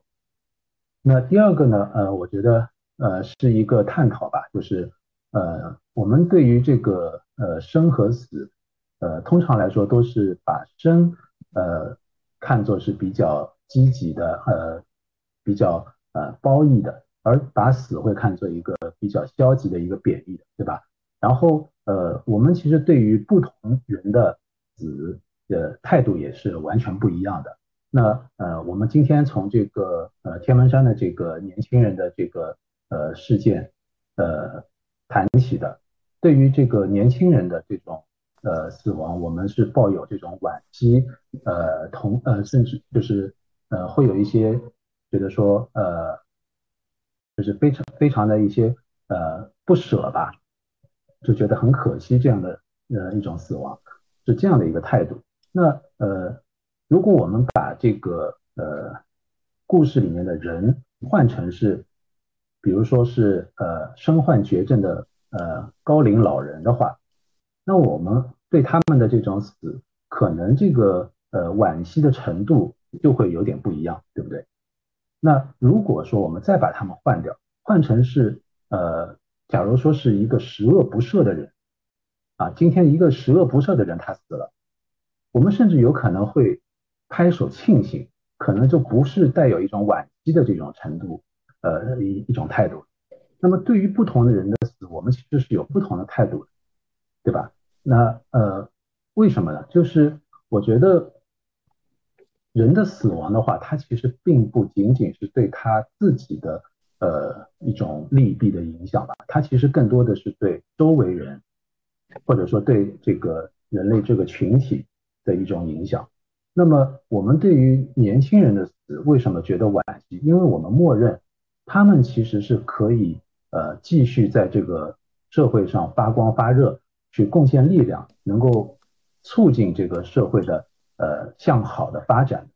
但是他们一旦流失了以后，就觉得说我们的这个呃建设的这个力量少了一份啊，所以我们可能会觉得惋惜。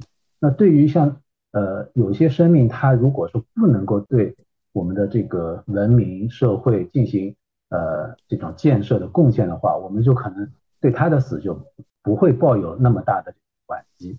所以我觉得生死它可能呃对于这个社会来说，它其实也是一种利益的一种考量。啊，这是我的呃第二点一个想分享，当然可能呃不是特别的准确啊，就是也希望你这个探讨。阿鬼听得好仔细啊，我倒是想问你一个，你是不是觉得就是我们应该一视同仁？虽然他们是年轻人，但是可能我们的过过分的重视也是对于也是一种利益导向。如果无利益导向的话，其实就是不管是年轻人还是老人，是其实都是一样的，应该是对。你是这个意思吗？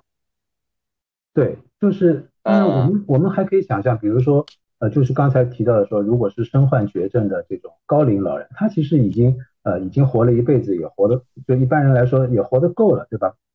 该享受的享受了，该看的看了，什么都经历过了。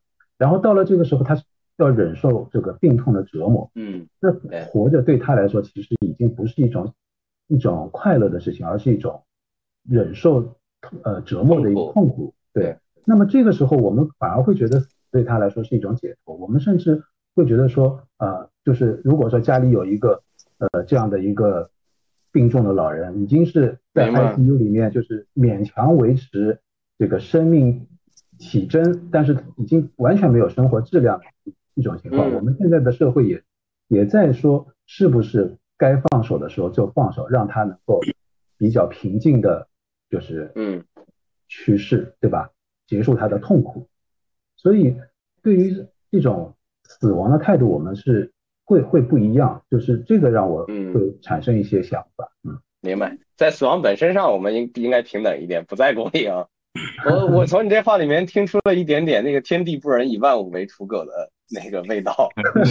啊哇，你这个上下啊，哎是啊，就是还真的是挺平等的。呃，然后刚才还有谁？这种不平等的这种态度，我觉得也是可以理解的啊。嗯，就是我只是觉得这样一种有一种呃这样的一种感感受吧，所以跟大家分享。嗯嗯，好的好的，谢谢。嗯。然后是肖静同学对吧？刚才肖静同学要发言的是吧？啊，对对对，是的。开一下麦好吗？你想说什么？正好我们那个嗯十点四十了。肖静同学，你可以正好第一个说一说你今天晚上的启发或者感受都 OK，好吧？我还有几分钟，两分钟。呃，你说就行，你说就行。好的，Hello，严师法师，亲同学哦，我就觉得，呃，两位老师今天晚上的发言对我都很有启发。然后，因为颜色法师是跟我是同班同学，我就觉得很遗憾。其实我们在上课的期间，可能我比较忙，就去的比较少。交流的机会就没那么多。然后今天，呃，就是我去南京一日禅的时候，我见到了颜色法师，但是我很害羞，就我不好意思跟他讲话。然后很多人围着他，然后我也不好意思，就就我也不爱凑热闹嘛。但是我觉得这种形式就很好，就可以很安静的听他讲话，并且上次那个罗胖的那个，呃，就是。就是十四期开学的时候，我们也坐在一起，但我我觉得我当面还是有点不好意思，所以这种方式，我觉得下次颜色法师多来几次，多分享一些东西，因为在这个层面，我们很多人都是空白的，啊，不能说很多人，就是我在这个呃死亡这一块的一些东西是空白的，但是很巧很巧，昨天晚上读书会我主讲，我分享了一场。呃，也跟这个像蛇身有一点点关联吧。就是我分享了我们二一年八七二班共读的一本书，叫《五种时间》。我们不是办了一个活动，呃，策划自己的葬礼嘛？就是你觉得你会活到多少岁？我，然后你想由谁来主持？呃呃，自己的葬礼？然后你想对呃家人、亲戚、朋友啊说什么？你这辈子的理想是什么？然后后面。一页就是说你你完成了吗？呃，你希望他们怎么看待你的离开？怎么怎么样？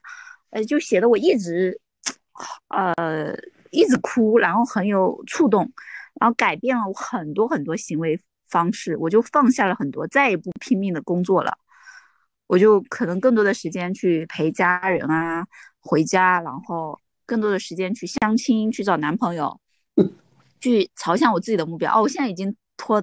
单了，OK，对，就是那恭喜恭喜恭喜恭喜，对对对，就是那一次的改变，就就一个活动策划我自己的葬礼，呃，让我整个的人生方向可能都有一点嗯掉头的那种感觉，呃，这个是呃我很大的触动的一点，说希望我下次还有更多的机会，呃，去跟呃大卫去去去。接触，然后南山老师的发言让我想到了马王堆汉墓。我去年，呃，国庆的时候去的吧。哇，那个时候，呃，那个那个那个很漂亮、很漂亮的那个呃布上面都有那种绚烂的呃想象出来的死亡后的世界，简直就是当场看是非常非常震撼的，是巨大的，是几层楼的那种那种大小，就建议大家一定要去马王堆汉墓，就是光这一个景点免费哦，你都值得去一趟。湖南长沙，这就就特别震撼。然后他的他描述的时候的世界，只有我亲眼看到了，我才能理解那种那种呃什么东西都往地下埋，呃这种这种触动吧。然后还有那个家文化，呃我之前在看书也看到了一点点，但是南山老师说出来，我终于明白了为什么我们是信祖宗的。其实我个人也没有说说什么很。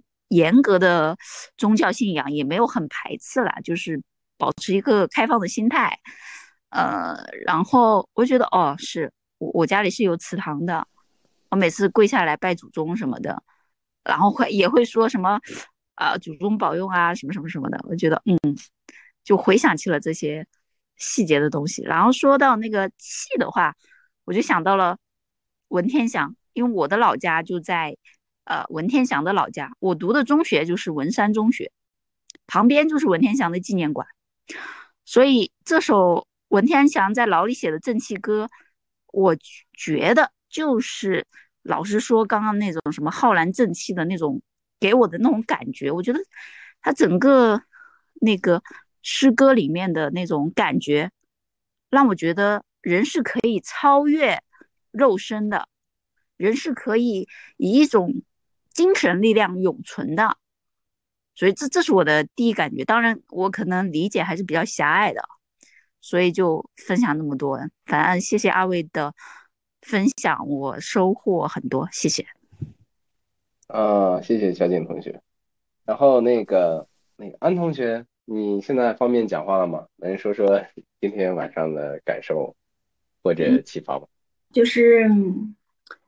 听到了很多不一样的解读，这个确实是，呃，颜色法师和南山老师带给我的一个新的，嗯，感受。但是呢，确实有很多东西还没有想明白，嗯，比如说，其实我一直想问，人到底有没有灵魂？嗯，比如说，我还想探讨，人在极度痛苦的情况下。他被自杀到底应不应该？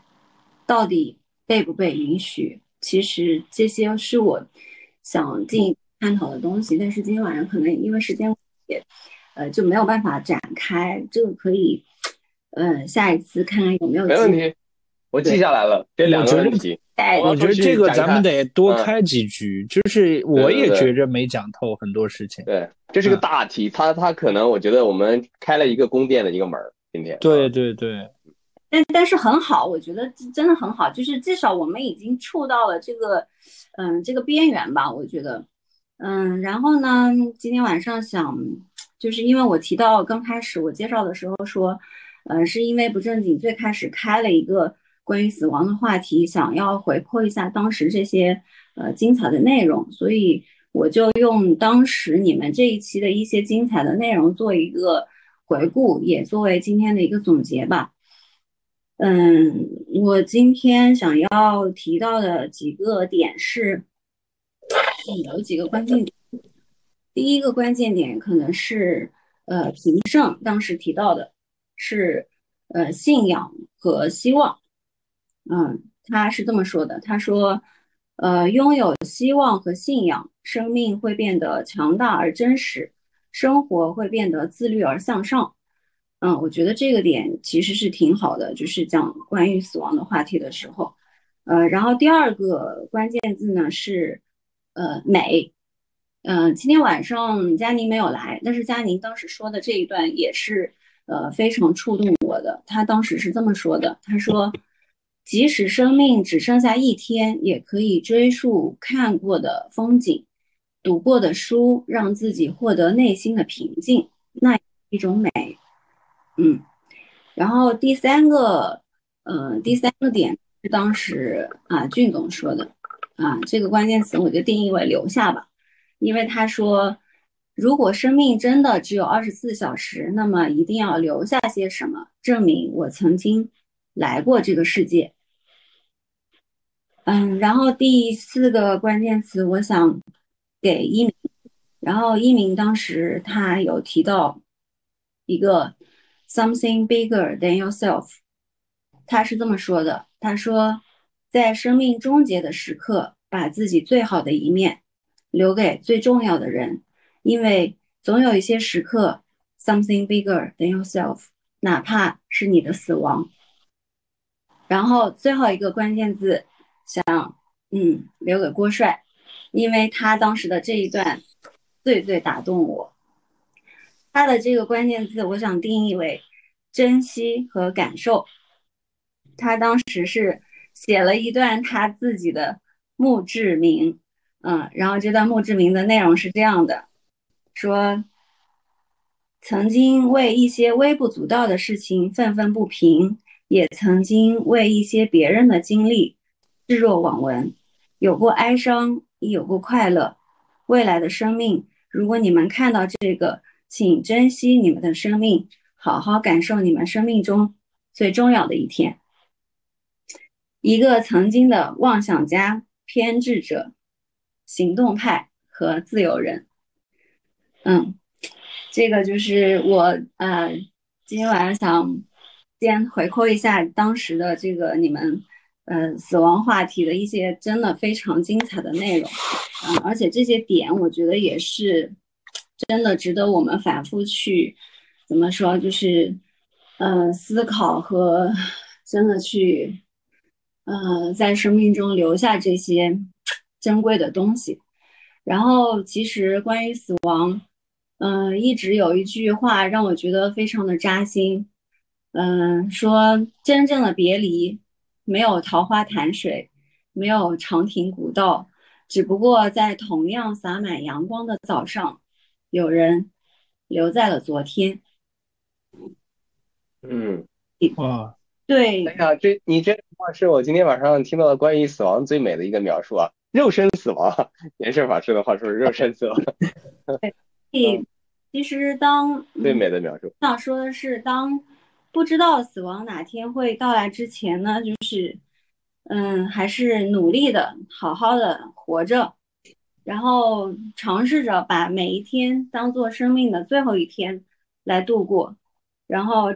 争取少留一些遗憾，多创造一些，嗯，像，嗯，南山老师提到的说，多创造一些生命的价值啊，我觉得这就是生命最大的意义，也是死亡带给我们，呃，对于生命最大的意义。嗯，以上。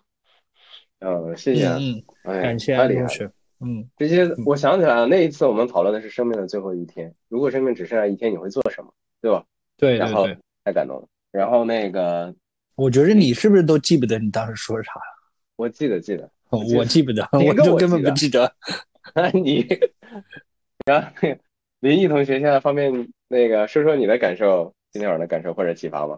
就是有很多很多东西我也不是很理解，就是每一个文化和朝代、国家对于死亡都有不同的理解，但对于个人的体会来说。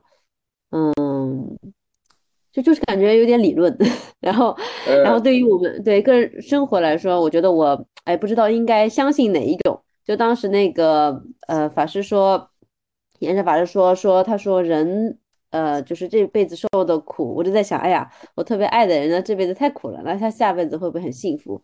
然后我在想这种说法，嗯，可能是给活着的人，嗯，我不我但我不知道它的真实性如何，但是我觉得算是一种安慰吧，嗯。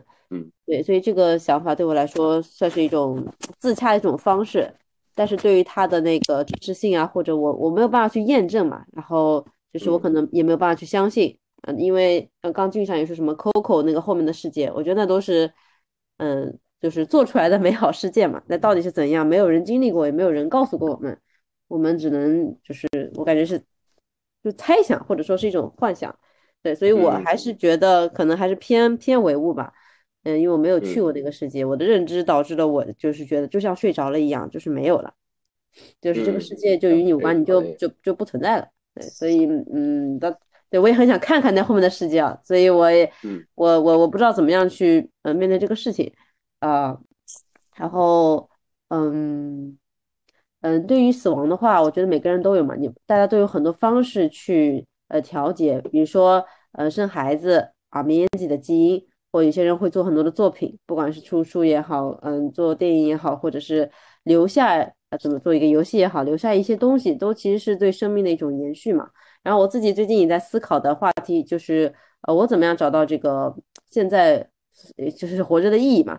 嗯，因为我觉得，呃，自从我非常，呃，就是比如说至亲他离开我以后，我觉得这个世界上，这这算是有一点点悲观。我觉得这个世界上已经没有什么事情让我非常非常留恋了。就你的核心，就是就比如说现在，就是你们说到最后一天嘛，我虽然没有参加啊，我觉得比如说现在我想法就是，如果啊、现在有个小行星撞地球，然后我跟你们在开播真理研究会，我感我感觉我依旧会非常平静。然后我就说，哎呀，那我那快还有三三十分钟撞了，那我们再聊点啥呢，对吧？就这种这种感觉。然后呃，我在想这种是不是一个不太好的状态，或者说，嗯，对，因为我没有特别留恋的事情和人吧，但是我依旧会努力的去生活，但我没有觉得那那个东西有什么，就不像有些人那么害怕死亡，我就觉得呃比较平静吧，比较平静啊。然后呃，当然我也会好好的活。就就就是有一种很有点有点有点小小的茫然，所以我觉得可能需要再找到自己觉得会为了这件事情可以去，嗯，也许以后哎、就像那个萧景，他以后找到自己爱的人啦，或者有自己的什么孩子啦，或者有自己觉得呃这个这个世界没有你不行的啦。但我现在目前觉得嗯都都还都还行吧，对，所以我也是在一个探索的这个过程中。但是呃，今天的几位嘉宾还是让我打开一些思路吧。只是我想知道，就是如何去相信，如何去讲那些我从来没有见过也感知不到的事情。我我不能只听别人说嘛，对，所以这个也是一个困惑。所以嗯，那那就这样，嗯。OK，谢谢林毅同学的发言。林毅同学的发言总是很真性情啊，非常真诚，也非常真实。倒倒是让我有点意外的，我看上去我老觉得你挺像一个那个有宗宗教信仰的人，但你恰好不是啊，让我有点意外。那那个糯米同学，你现在方便讲话吗？我在，好，说说你的感受或者启发好吗？嗯，我的感受就是在大家那么激烈讨论的时候，我突然还是有那种感觉，就是大家讨论的还挺普世的。但在我看来，嗯，我也蛮赞同前面那位，还有在前面那位，他们说的，就是说，嗯，特别有个观点，大家对于生都是一片向好，对于死都是讳莫如深，或者说是它是个贬义的。这个这个让我产生了很多的思考，因为我是觉得，嗯，生就一定好吗？死就一定不好吗？对吧？这个我们没有办法去做这些比较，而且像那个呃颜色法师说的，呃那个睡觉的问题，其实在我青少年的时候，我也有这种恐慌，因为我当时的睡眠特别好，一觉到天亮，一觉到天亮，我特别怕在我睡着的时候发生什么，我不知道。从来做梦后，呃，我不做梦，那时候做梦少，但是我做梦做的还是蛮有，就是嗯这可以开个梦的话题再说。对，然后后来我就搞得我自己睡眠很不好，因为我不我我怕一觉睡过去醒不过来，就以以至于睡得比较容易惊醒。后来，但是后来我因为经历也经历了，就那几年，呃，接二连三的周围的亲戚亲人过世，然后我不停的要去探寻这些之后的事情。因为当我青少年对于睡觉产生恐惧的时候，我就知道我的恐惧是来源于对于死亡的未知，因为我不知道后面之后是会会变成什么样子，是什么什么样子。但是真的经历了亲人的离世之后，呃，我需要自洽，然后我我我所我我所有的这么点的认知，是让我觉得他应该也没有那么差吧，就是就是一定是过得好，就是他换了一个地方嘛，对吧？就嗯，那个怎么说呢？就是我们只是在这个另一我们看得个世界，见的地方，对，在在另一个世界，或者说其实他们跟我跟我们共享的是同一个世界，我看不到他而已。嗯啊，对，就就是这种嘛，所以一定觉得生好还是死好，我我觉得，嗯，就看个人吧，就 看个人。这个这个话说的有点，嗯，但我不是说硬要杠，说那那大家都去死好了。而且我我怎么说呢？生命真的有意义吗？有吗？爱咋过咋过的呀。这个我是觉得 真的是，嗯，就是就是蛮蛮个人的，蛮蛮看的。而且我前面听到几位老师啊同学说，呃，人就要延续繁衍，什么不繁衍也可以啊，一定要繁衍吗？就是我这种不成熟老师说说的是某一个学派的观点啊，某一个学派是某一个流派的观点啊，嗯嗯嗯。然后你说的是心理学，他说的是。呃，应该是生物的那个本能那一部分，嗯嗯，对。然后反正我对我对这些的思考就是这样，但是我觉得，嗯，因为今天时间关系嘛也比较有限，所以以后有机会再嗯再接着探讨嘛。对，好，谢谢谢谢糯米同学，糯米同学这个还提了几个自己的问题，呃，生命的意义。不过今天好像没有重点讨论这个东西啊。以后可以讨论讨论，呃，我也有很多的观点，呃，我和你一样也认为生命没有意义，不不过正正因为没有意义，我觉得倒是可以赋予它一些意义的。啊，对，是。然后我想问一个问题，问那个颜色师那个法师，就是我刚才有看到那个阿鬼，他他在哎聊天记录到哪里去了？他前面有说，就是如果说这一世。他没有承受他该承受的东西，那么下一世继续是吧？那那咱咱不还是有孟婆汤吗？是吧？孟婆汤就是不是佛教体系的东西啊，不是佛教，不好意思啊，搞 串串了串了串了。嗯嗯，因为对你你是说的那种标准的现代青年，就是那个算命的时候找道士，然后也去那个拜那个那个拜的那一种。不好意思，串了串了，嗯，他在那个宗教里面，这这个不是一件事情。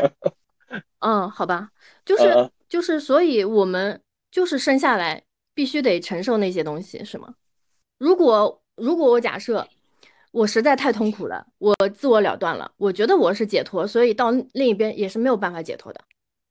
这呃，这件事其实可以单，这件事其实可以啊啊，您说您说，严生老师。啊，这件事其实是可以单独嗯探讨一对一个话题。对这个这个讨论起来会比较长。对，是比较复杂的一个事，它牵扯到就是我们为什么会遭遇这样的事。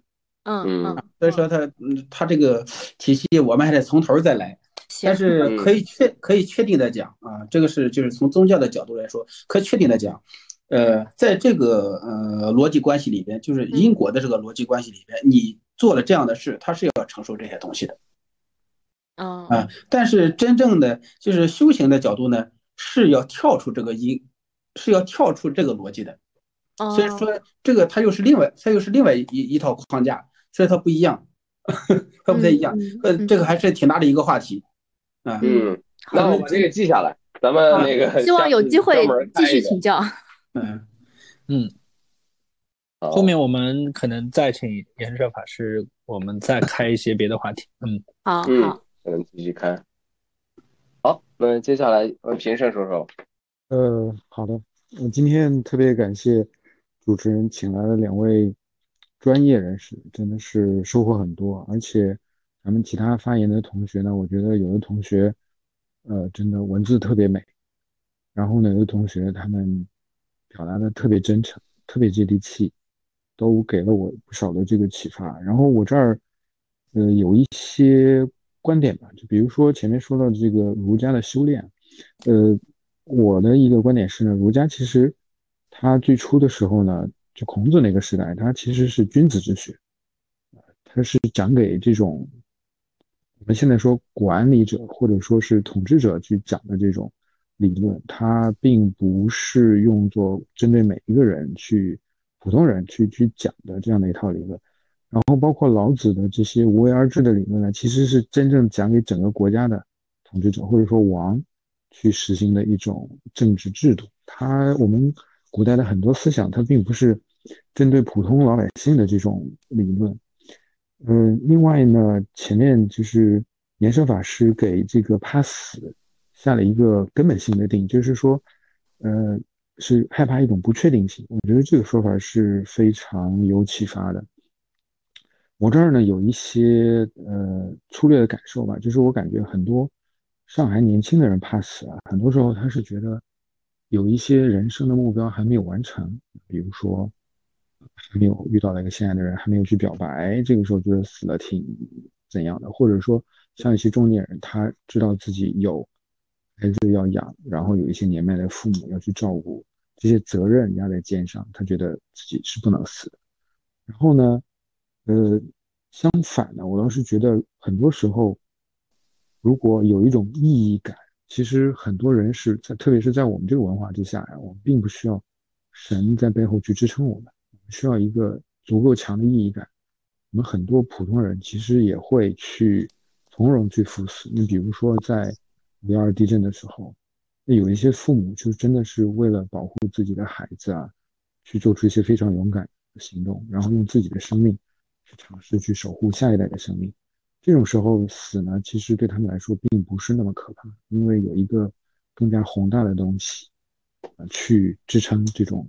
支撑他自己去抵消这种对死亡的恐惧，但是有一点呢，我想说的是，我们讨论的这些恐惧呢，很多时候其实是依赖于我们的理性，去对它去进行一个对冲，啊，但是呢，我们刚刚说到年轻人和中年人的怕死，老年人可能是不太一样的。老年人因为我们的整个生理的结构呢，导致大脑其实是在不断退化的，到达一定年纪之后，我们的理性也在不断的退化。那在生命的尽头那段时间呢，我们一定是越来越不理性。这个时候呢，我们的情绪就会被怕死的这种情绪给捕获住。这个我在身边也在很多人身上，呃，不一定很多吧，就是有不少的这个案例上看到过。我觉得这个是大家要留意的一件事情。嗯，然后呢，说到意义感，其实宗教宗教学上有个概念，说宗教是制造人类迄今为止发明的制造意义感的。最有效的工具，所以宗教的确在这方面呢是能够给很多人，呃带来足够的慰藉的。然后我们前面讲到说这个，前面几位老师讲到过各种宗教的不同的观点，我这儿有一个外行的观点给大家一个参考。首先呢，所有的亚伯拉罕教系，包括呃犹太教、基督教还有伊斯兰教，他们其实是一个星形结构。啊，就是神呢，在唯一的神站在正中间，然后所有的人呢围在神的周围，可以认为在神面前人人平等。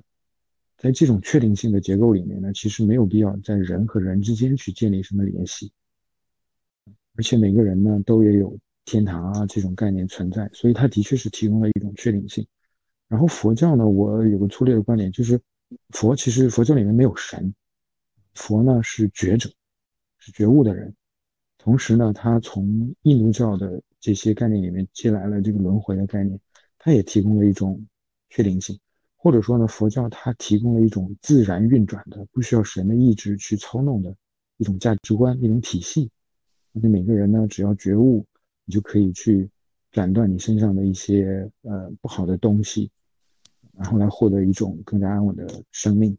那儒家呢，其实它是诞生在农耕文明之下的一种熟人社会上的一种自然的结果啊。那么这个时候，它的确定性其实是来自于人，每个人都处在一个血缘网络里啊。你有你的祖先，有你的父母，有你的叔伯、堂兄弟，然后有你的呃子女，在一个庞大的这个血缘网络里面，你是有非常强的确定性的。这个时候，其实他也是有足够的确定性。你知道你该怎么生出生，怎么长大，怎么去从家族获得一些支持，让你去发展成熟，然后再回馈整个家族。你甚至知道，在你死亡之后呢，你会变成一块牌位，放在祠堂里，啊，接受后代的供奉。虽然你不知道那边的生活是什么样，但所有的一切，它真的是确定的。但是，我们现在的挑战呢，就是农耕文明已经一去不返了。快速的跨入了工业文明里边，快速的从熟人社会变成了陌生人社会，这个确定性就彻底丧失了。啊，这个可能跟我们新中国破四旧什么的，呃，关系都不大。到了社会的这个阶段，它可能是一件必然发生的事情，区别只在于它的速度会有多大的变化。另外呢，过去虽然我不是一个，我是个无神论者，啊，我也不是佛教徒，但我一直对生命有一种敬畏感存在。就在非必要的情况下，我绝对会尊重任何一个生命，因为我觉得生命是一种非常神奇的事物。我们整个世界呢，都是处在这种。热力学第二定律的统治之下，是逐渐在熵增，逐渐走向热寂。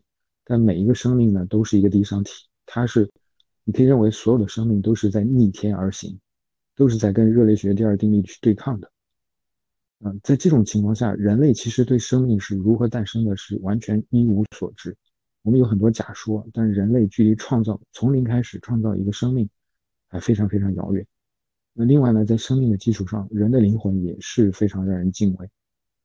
我一直觉得每个人之间，大家可能在财富、智力各个方面都有区别，但是在灵魂的这个层面上，大家是绝对平等的。我们对灵魂也是处于一无所知的状态啊。但是呢，我们仍然又有新的挑战，就比如说啊，这次对抗新冠很出风头的 mRNA 疫苗。它其实已经是某种程度上开始了人造的生命，注入我们的体内就开始大量的复制。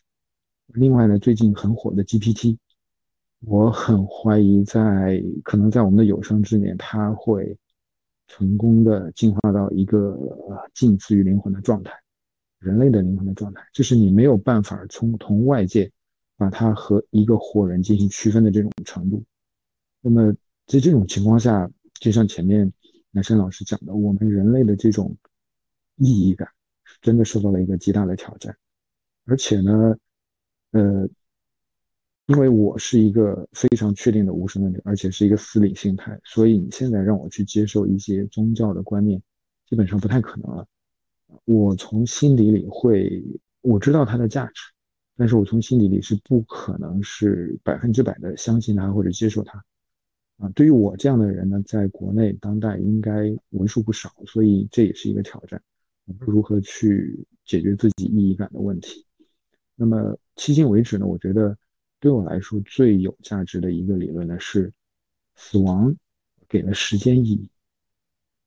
如果没有死亡的话，每个人的生命都是无限的，那我其实可以任意的挥霍我的时间，我这段时间做事情。做这件事情，做那件事情，或者完全付钱，是完全没有区别的。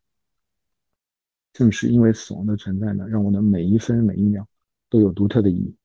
甚至我闲着也有闲着的意义，那就说明我选择这段时间里去放松自己，去放空自己。这是我的一些想法。以上。啊，感谢感谢。那个平生是我心中的极致理性主义者。那个特别感谢，然后那个金青总，金青总说说您的这个感受，还有一个是，本来我们金晶总也也有很多特别真知灼见，我特别喜欢金晶总的很多的观点，您最后一定也给我们反馈一下，您看好不好？嗯。我今天听了那个大师就是法师和和我们的哲学家南山先生啊，就讲了很多。然后其实从我的角度来看，嗯，我们就是碳基生物而已，根本你说有什么意义吗？其实我觉得没什么意义。我们现在正在塑造的不是硅基生物吗？有一天这个硅基生物也有可能会取代我们这些碳基生物。然后这个世界它的各种能量体可能会以碳以从硅从碳基的状态变成硅基状态，也不是不可能的。硅基和碳基也不过是一种几率的选择，可能就是在我们这个地球的环境下，它就很适合碳基生物。然后从我的角度来看，所谓的生物也不过就跟我们现在制造的这些机器呀、AI 呀，其实也很像。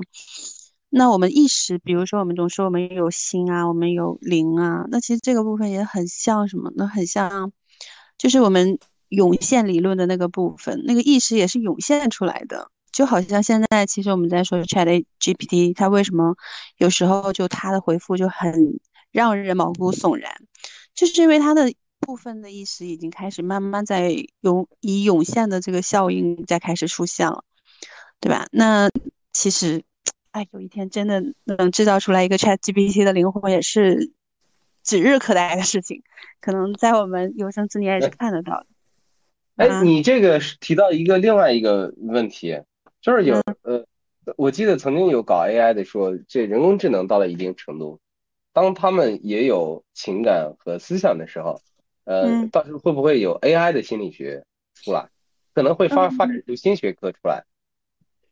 新学科啊？你这不就是仿生人也会梦到电子羊吗？啊，对啊，那一个道理，一个技术类的话题嘛，对吧？嗯，是不是也是有可能？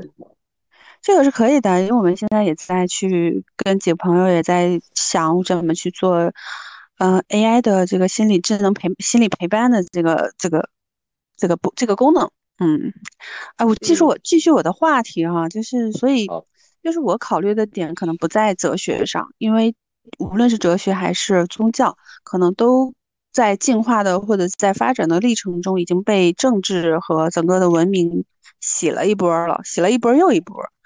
嗯，很多很多东西可能更倾向于为社会、为政治服务了，或者说为了更好的人类种族延续去服务了。而宗教的发生基本上起源也都是因为死亡的恐惧。那死亡的恐惧又是从哪里来的？那真的写在基因里面呀，就你你得活着呀，碳基生物你得活在我们我们这些能量体才有的地方可以可可附着。对，就就好像你要把你那个程序写到硅基生物上面是一样的嘛？对，就是所以这个活着这件事情，就它就得必须活着的反义词不就是你不能死嘛？你不能死，你得对死亡是有恐惧的。而那个恐惧是什么？恐惧是附着在我们杏仁核、大脑杏仁核上面的一道程序，就是写的一个一一套代码而已。对，就是其实我觉得这个东西就。嗯，你说有什么对死亡和这个生，其实就我刚才解释死亡这件事情嘛，那没什么，就那就是一套底层的代码而已。那如果是到生的这个部分，有没有意义嘛？我觉得也没什么特别多的意义吧。就是 我就觉得我们就是个碳基生物啊，你你希望碳基生物这个肉身能有什么意义？我觉得可能不太有什么意义。但是我我相信另外一个东西，就是我相信。更多的能量体的存在，然后他们可能跟我们存在在一个空间里，只是我们我们现在这些凡夫俗子可能感觉不到，没有那个接收信号。对，就是好像你感受不到地磁，你感受不到电磁，是一个道理。对啊，你感受不到微弱的那些辐射，那些那些各种微量元素的那些辐射，你感受不到。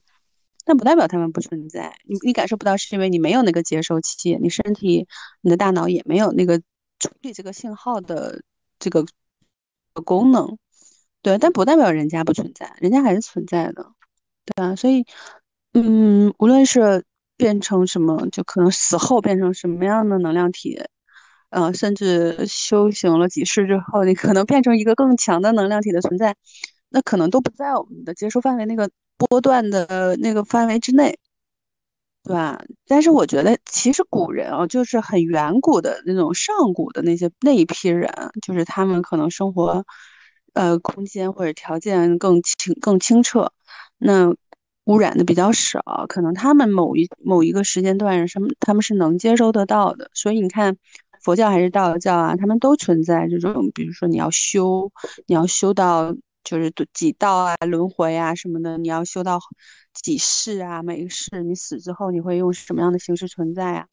他们会都会有类似的这种这种内容会传承下来。我觉得还是就它能在不同的，因为毕竟还是这个佛教还不是在中国的原原始宗原始宗教嘛，所以不同的宗教能有相同的。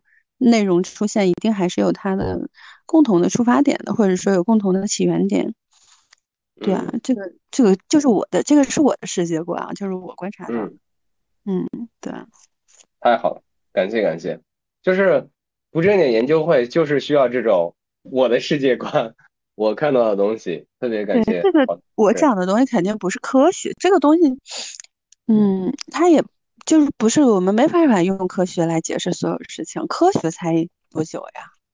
嗯，这个还叫在没有科学之前，人就不活着了，对吧？人就不观察这个世界，不认识这个世界了。对，嗯，谢谢谢谢谢谢，特别感谢黄金老师。黄金老师每次发言总是给我们那个能能能带来一种嗯非常理性角度能够看待一切的力量，嗯，然后颜社法师，您现在方便说说吗？说说您您您的感受或者给我们有什么建议都 OK，特别希望那个听听您的观点。嗯，我觉得大家的发言都挺好啊，不管是刚才我们这个呃呃黄金老师，对金金总啊 啊 对，呃讲的这个就是呃无论我们是不是有宗教信仰，或者是比如说我们具备不具备一套哲学体系啊什么的，我觉得都很好，就是能够把自己的这个真实的想法，然后呈现出来，面对真实的自己，这是可能是呃我们的第一步啊，不管就是。啊，要面对一个真实的自己。当面对一个真实的自己的时候，可能我们才能够就是回答出，慢慢的追问出我们生命的意义到底是什么。啊，嗯，呃，因为具体的嘛，大家我看都谈了很多啊，谈了很多生死这个话题确实是很大啊。这个我们可能用简简短的，就是几十分钟啊，可能就可能一个话题都探讨不完。呃，等以后有机会吧，有机会我们可以单独拿出一点来，或者有什么的，我们可以再进行探讨。好呀，好呀，那一定啊，说好了啊。好，谢谢颜社法师。然后那个南山老师，您方便说说您的感受，或者给我们也提提什么建议？您看好不好？啊，我总结几分钟啊，一两分钟，然后看了一下，其实呃，我们。大部分知识分子，因为在平台上允许的，包括镜头面前的，都是知识分子。就是这个，我们在哲学院里面，其实在研究就是当代人的思维。就是我们今天人大部分活在无价值的这个秩序当中，就是没有价值秩序。这个是我们共同要面对的一个问题，就是整个社会，尤其是中国，国外的人他一定不会这么想。呃，我留学生同学在英国的时候也很多，很多是老外白人。他们一定不会认为生命没有价值，但是他们的价值绝大部分不是来自于科学，而来自于宗教或者来自于传统，而且他们是绝对严谨的知识分子。那我们这边的知识分子，一个是知识上面很严谨、很理性、很逻辑，这一点我们是受过这个逻辑理性的教育。但是我们整整个中国，他其实是都觉得生命无意义，生命无意义会陷入两个背后。一个叫理性与价值，就是在追寻理性与价值，以理性与价值去支撑他的生命逻辑；还有一个就陷入道德的崩溃，伦理与道德的崩溃，就陷入无限的犯罪当中。中国各种的这个犯罪手段，包括是地沟油，老外听了匪夷所思，他说人怎么可以这么恶的没有底线？那么这就造成了另外一个问题，就是我在思考牛顿与爱因斯坦，人类最聪明的代表了，他们。宗教观跟生命观是什么样的状态？你要说我们聪明多科学，比不过他了。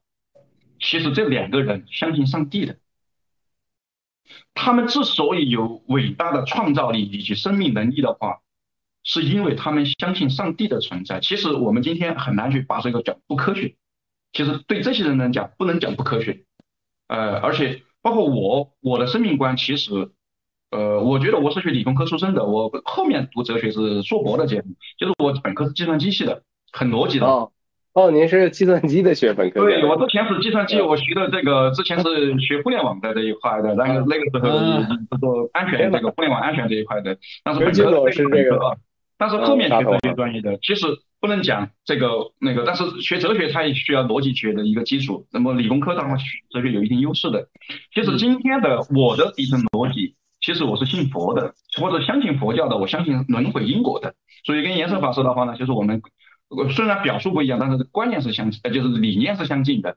那说支撑我生命逻辑一定不是科学，不要讲我不懂科学，我一定很很很懂科学，或者是相信今天物理化学这些我一定懂，但是不是专家。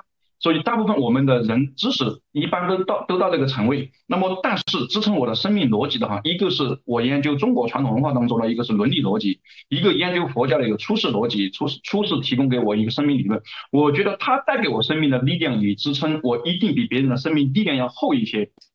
然后所谓的意义，它是叫相对概念，没有绝对概念。追求把想要把绝对的这种概念。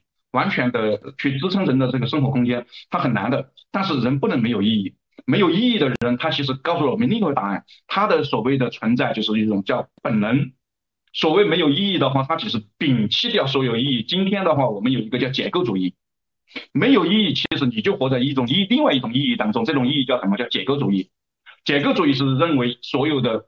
所有这个不展开哲学上面去展开来讲，其实我们人都可以把它定位成某种意义的存在方式，这是存在哲学。存在哲学上面去，就是你不管以什么样的姿态存在的话，它一定可以被归纳为概述。就是我讲无意义的生命，它其实也是一种意义，这种意义叫解构主义。今天普遍存在。所以对我们个体的话，我觉得呢，还有几个就是今天我们谈到生存问题，我觉得第一个要找到温暖，人一定要活在温暖当中。这个黄老师、黄晶晶同学讲的，或者是黄晶晶老师他这个我们分享的这个概念，我觉得很好。演化主义心理学大部分是这个概念，演化主义这一块流派，中国很多这个演化主义心理学大师我也认识很多。但是呢，我觉得这一块的会导入一个就是人跟动物没有区分，那么人跟这个机器也没有区分。这一派完全这个思维的话呢，会有一定的那个，那么呢也需要一个就是说呢，要需要一个另外的就是我们的呃。解构主义不能太多，那这个不展开讲，后面再谈。就是第一个要活在温暖当中，第二个要适当的压力要释放，第三个要找到文化的意义，就是发现美的能力。文化是什么？让我们发现美。生命有的时候你真觉得无意义，但是文化的作用就是一句润滑剂，啊发现美。其次的话还有一个，我觉得要有一种理性与信仰的力量。你的信仰可能是一种价值，是一种宗教，但是呢，也是一种理性。就是我们相信科学是什么？其实你相信的是一种逻辑理性。逻辑理性与情感理性，它它其实都是理性。宗教对于宗教人士来讲，它叫做情感理性。它有一套对世界的解说规则，是绝绝对的天衣无缝、合情合理。听逻这个叫情感理性。好，这个也不展开讲。我觉得中国最重要的就是还是要提升平民的文化人的这种对死亡的，就像平生老师说的，他其实对死亡不一定就是一种恐惧。就像快要绝命的人的话，你给他一种死叫安乐死，今天其实在某种方面是道德上是允许的或者被认同的。但是我觉得。呃，国家的中国像这个在跳崖的这个年轻人来讲，他是什么呢？叫社会压力的一个实现。底层人他没有这个认知，或者没有这种思维，他很少去有这个足够的语言与词汇去寻找生命的意义或定义生命的意义。其实他们是被生活压垮的。呃，日本跟韩国都是这样的。但是我觉得我们要呼吁国家，那么知识分子的话，我们还是要呼吁生命的意义与生命的美好。我觉得向生这个。基本概念主旋律不能变，就是我们不管是佛教也好，一定对生命非非常尊重，道家、儒家都是。这个旋律一旦变掉之后，人类很有可能在很快的时间内灭掉自己。人类进化出来一种这种这种能力，我觉得也是很可怕的。好，这个我就归到这一点。这个话题太大了，所以这也无法展开讲，还有很多问题，以后我觉得有机会，啊，谢谢再解释。啊，太好了，哎呀，那个感谢南山老师。我听南山老师发言的时候，有一种感受啊，就是回头就是如果我们的这个播客发出去以后，南山老师的这部分，我基本上我要反复听个三四遍，然后呢，把里面的关键词，我要再去查书查一下，我要挨个的去理解一下，便于下次和南山老师沟通的时候交流更顺畅一点啊。但我今天特别感谢南山老师的这个知识，确实是这个呃学跨中西啊。我们包括哲学分析都是连西方的这个一整套哲学带这个我们的中国哲学，呃，整个分析的啊，萨特尔存在主义，我们国内的这个老庄，啊，儒家全部分析了，特别感谢，特别感谢。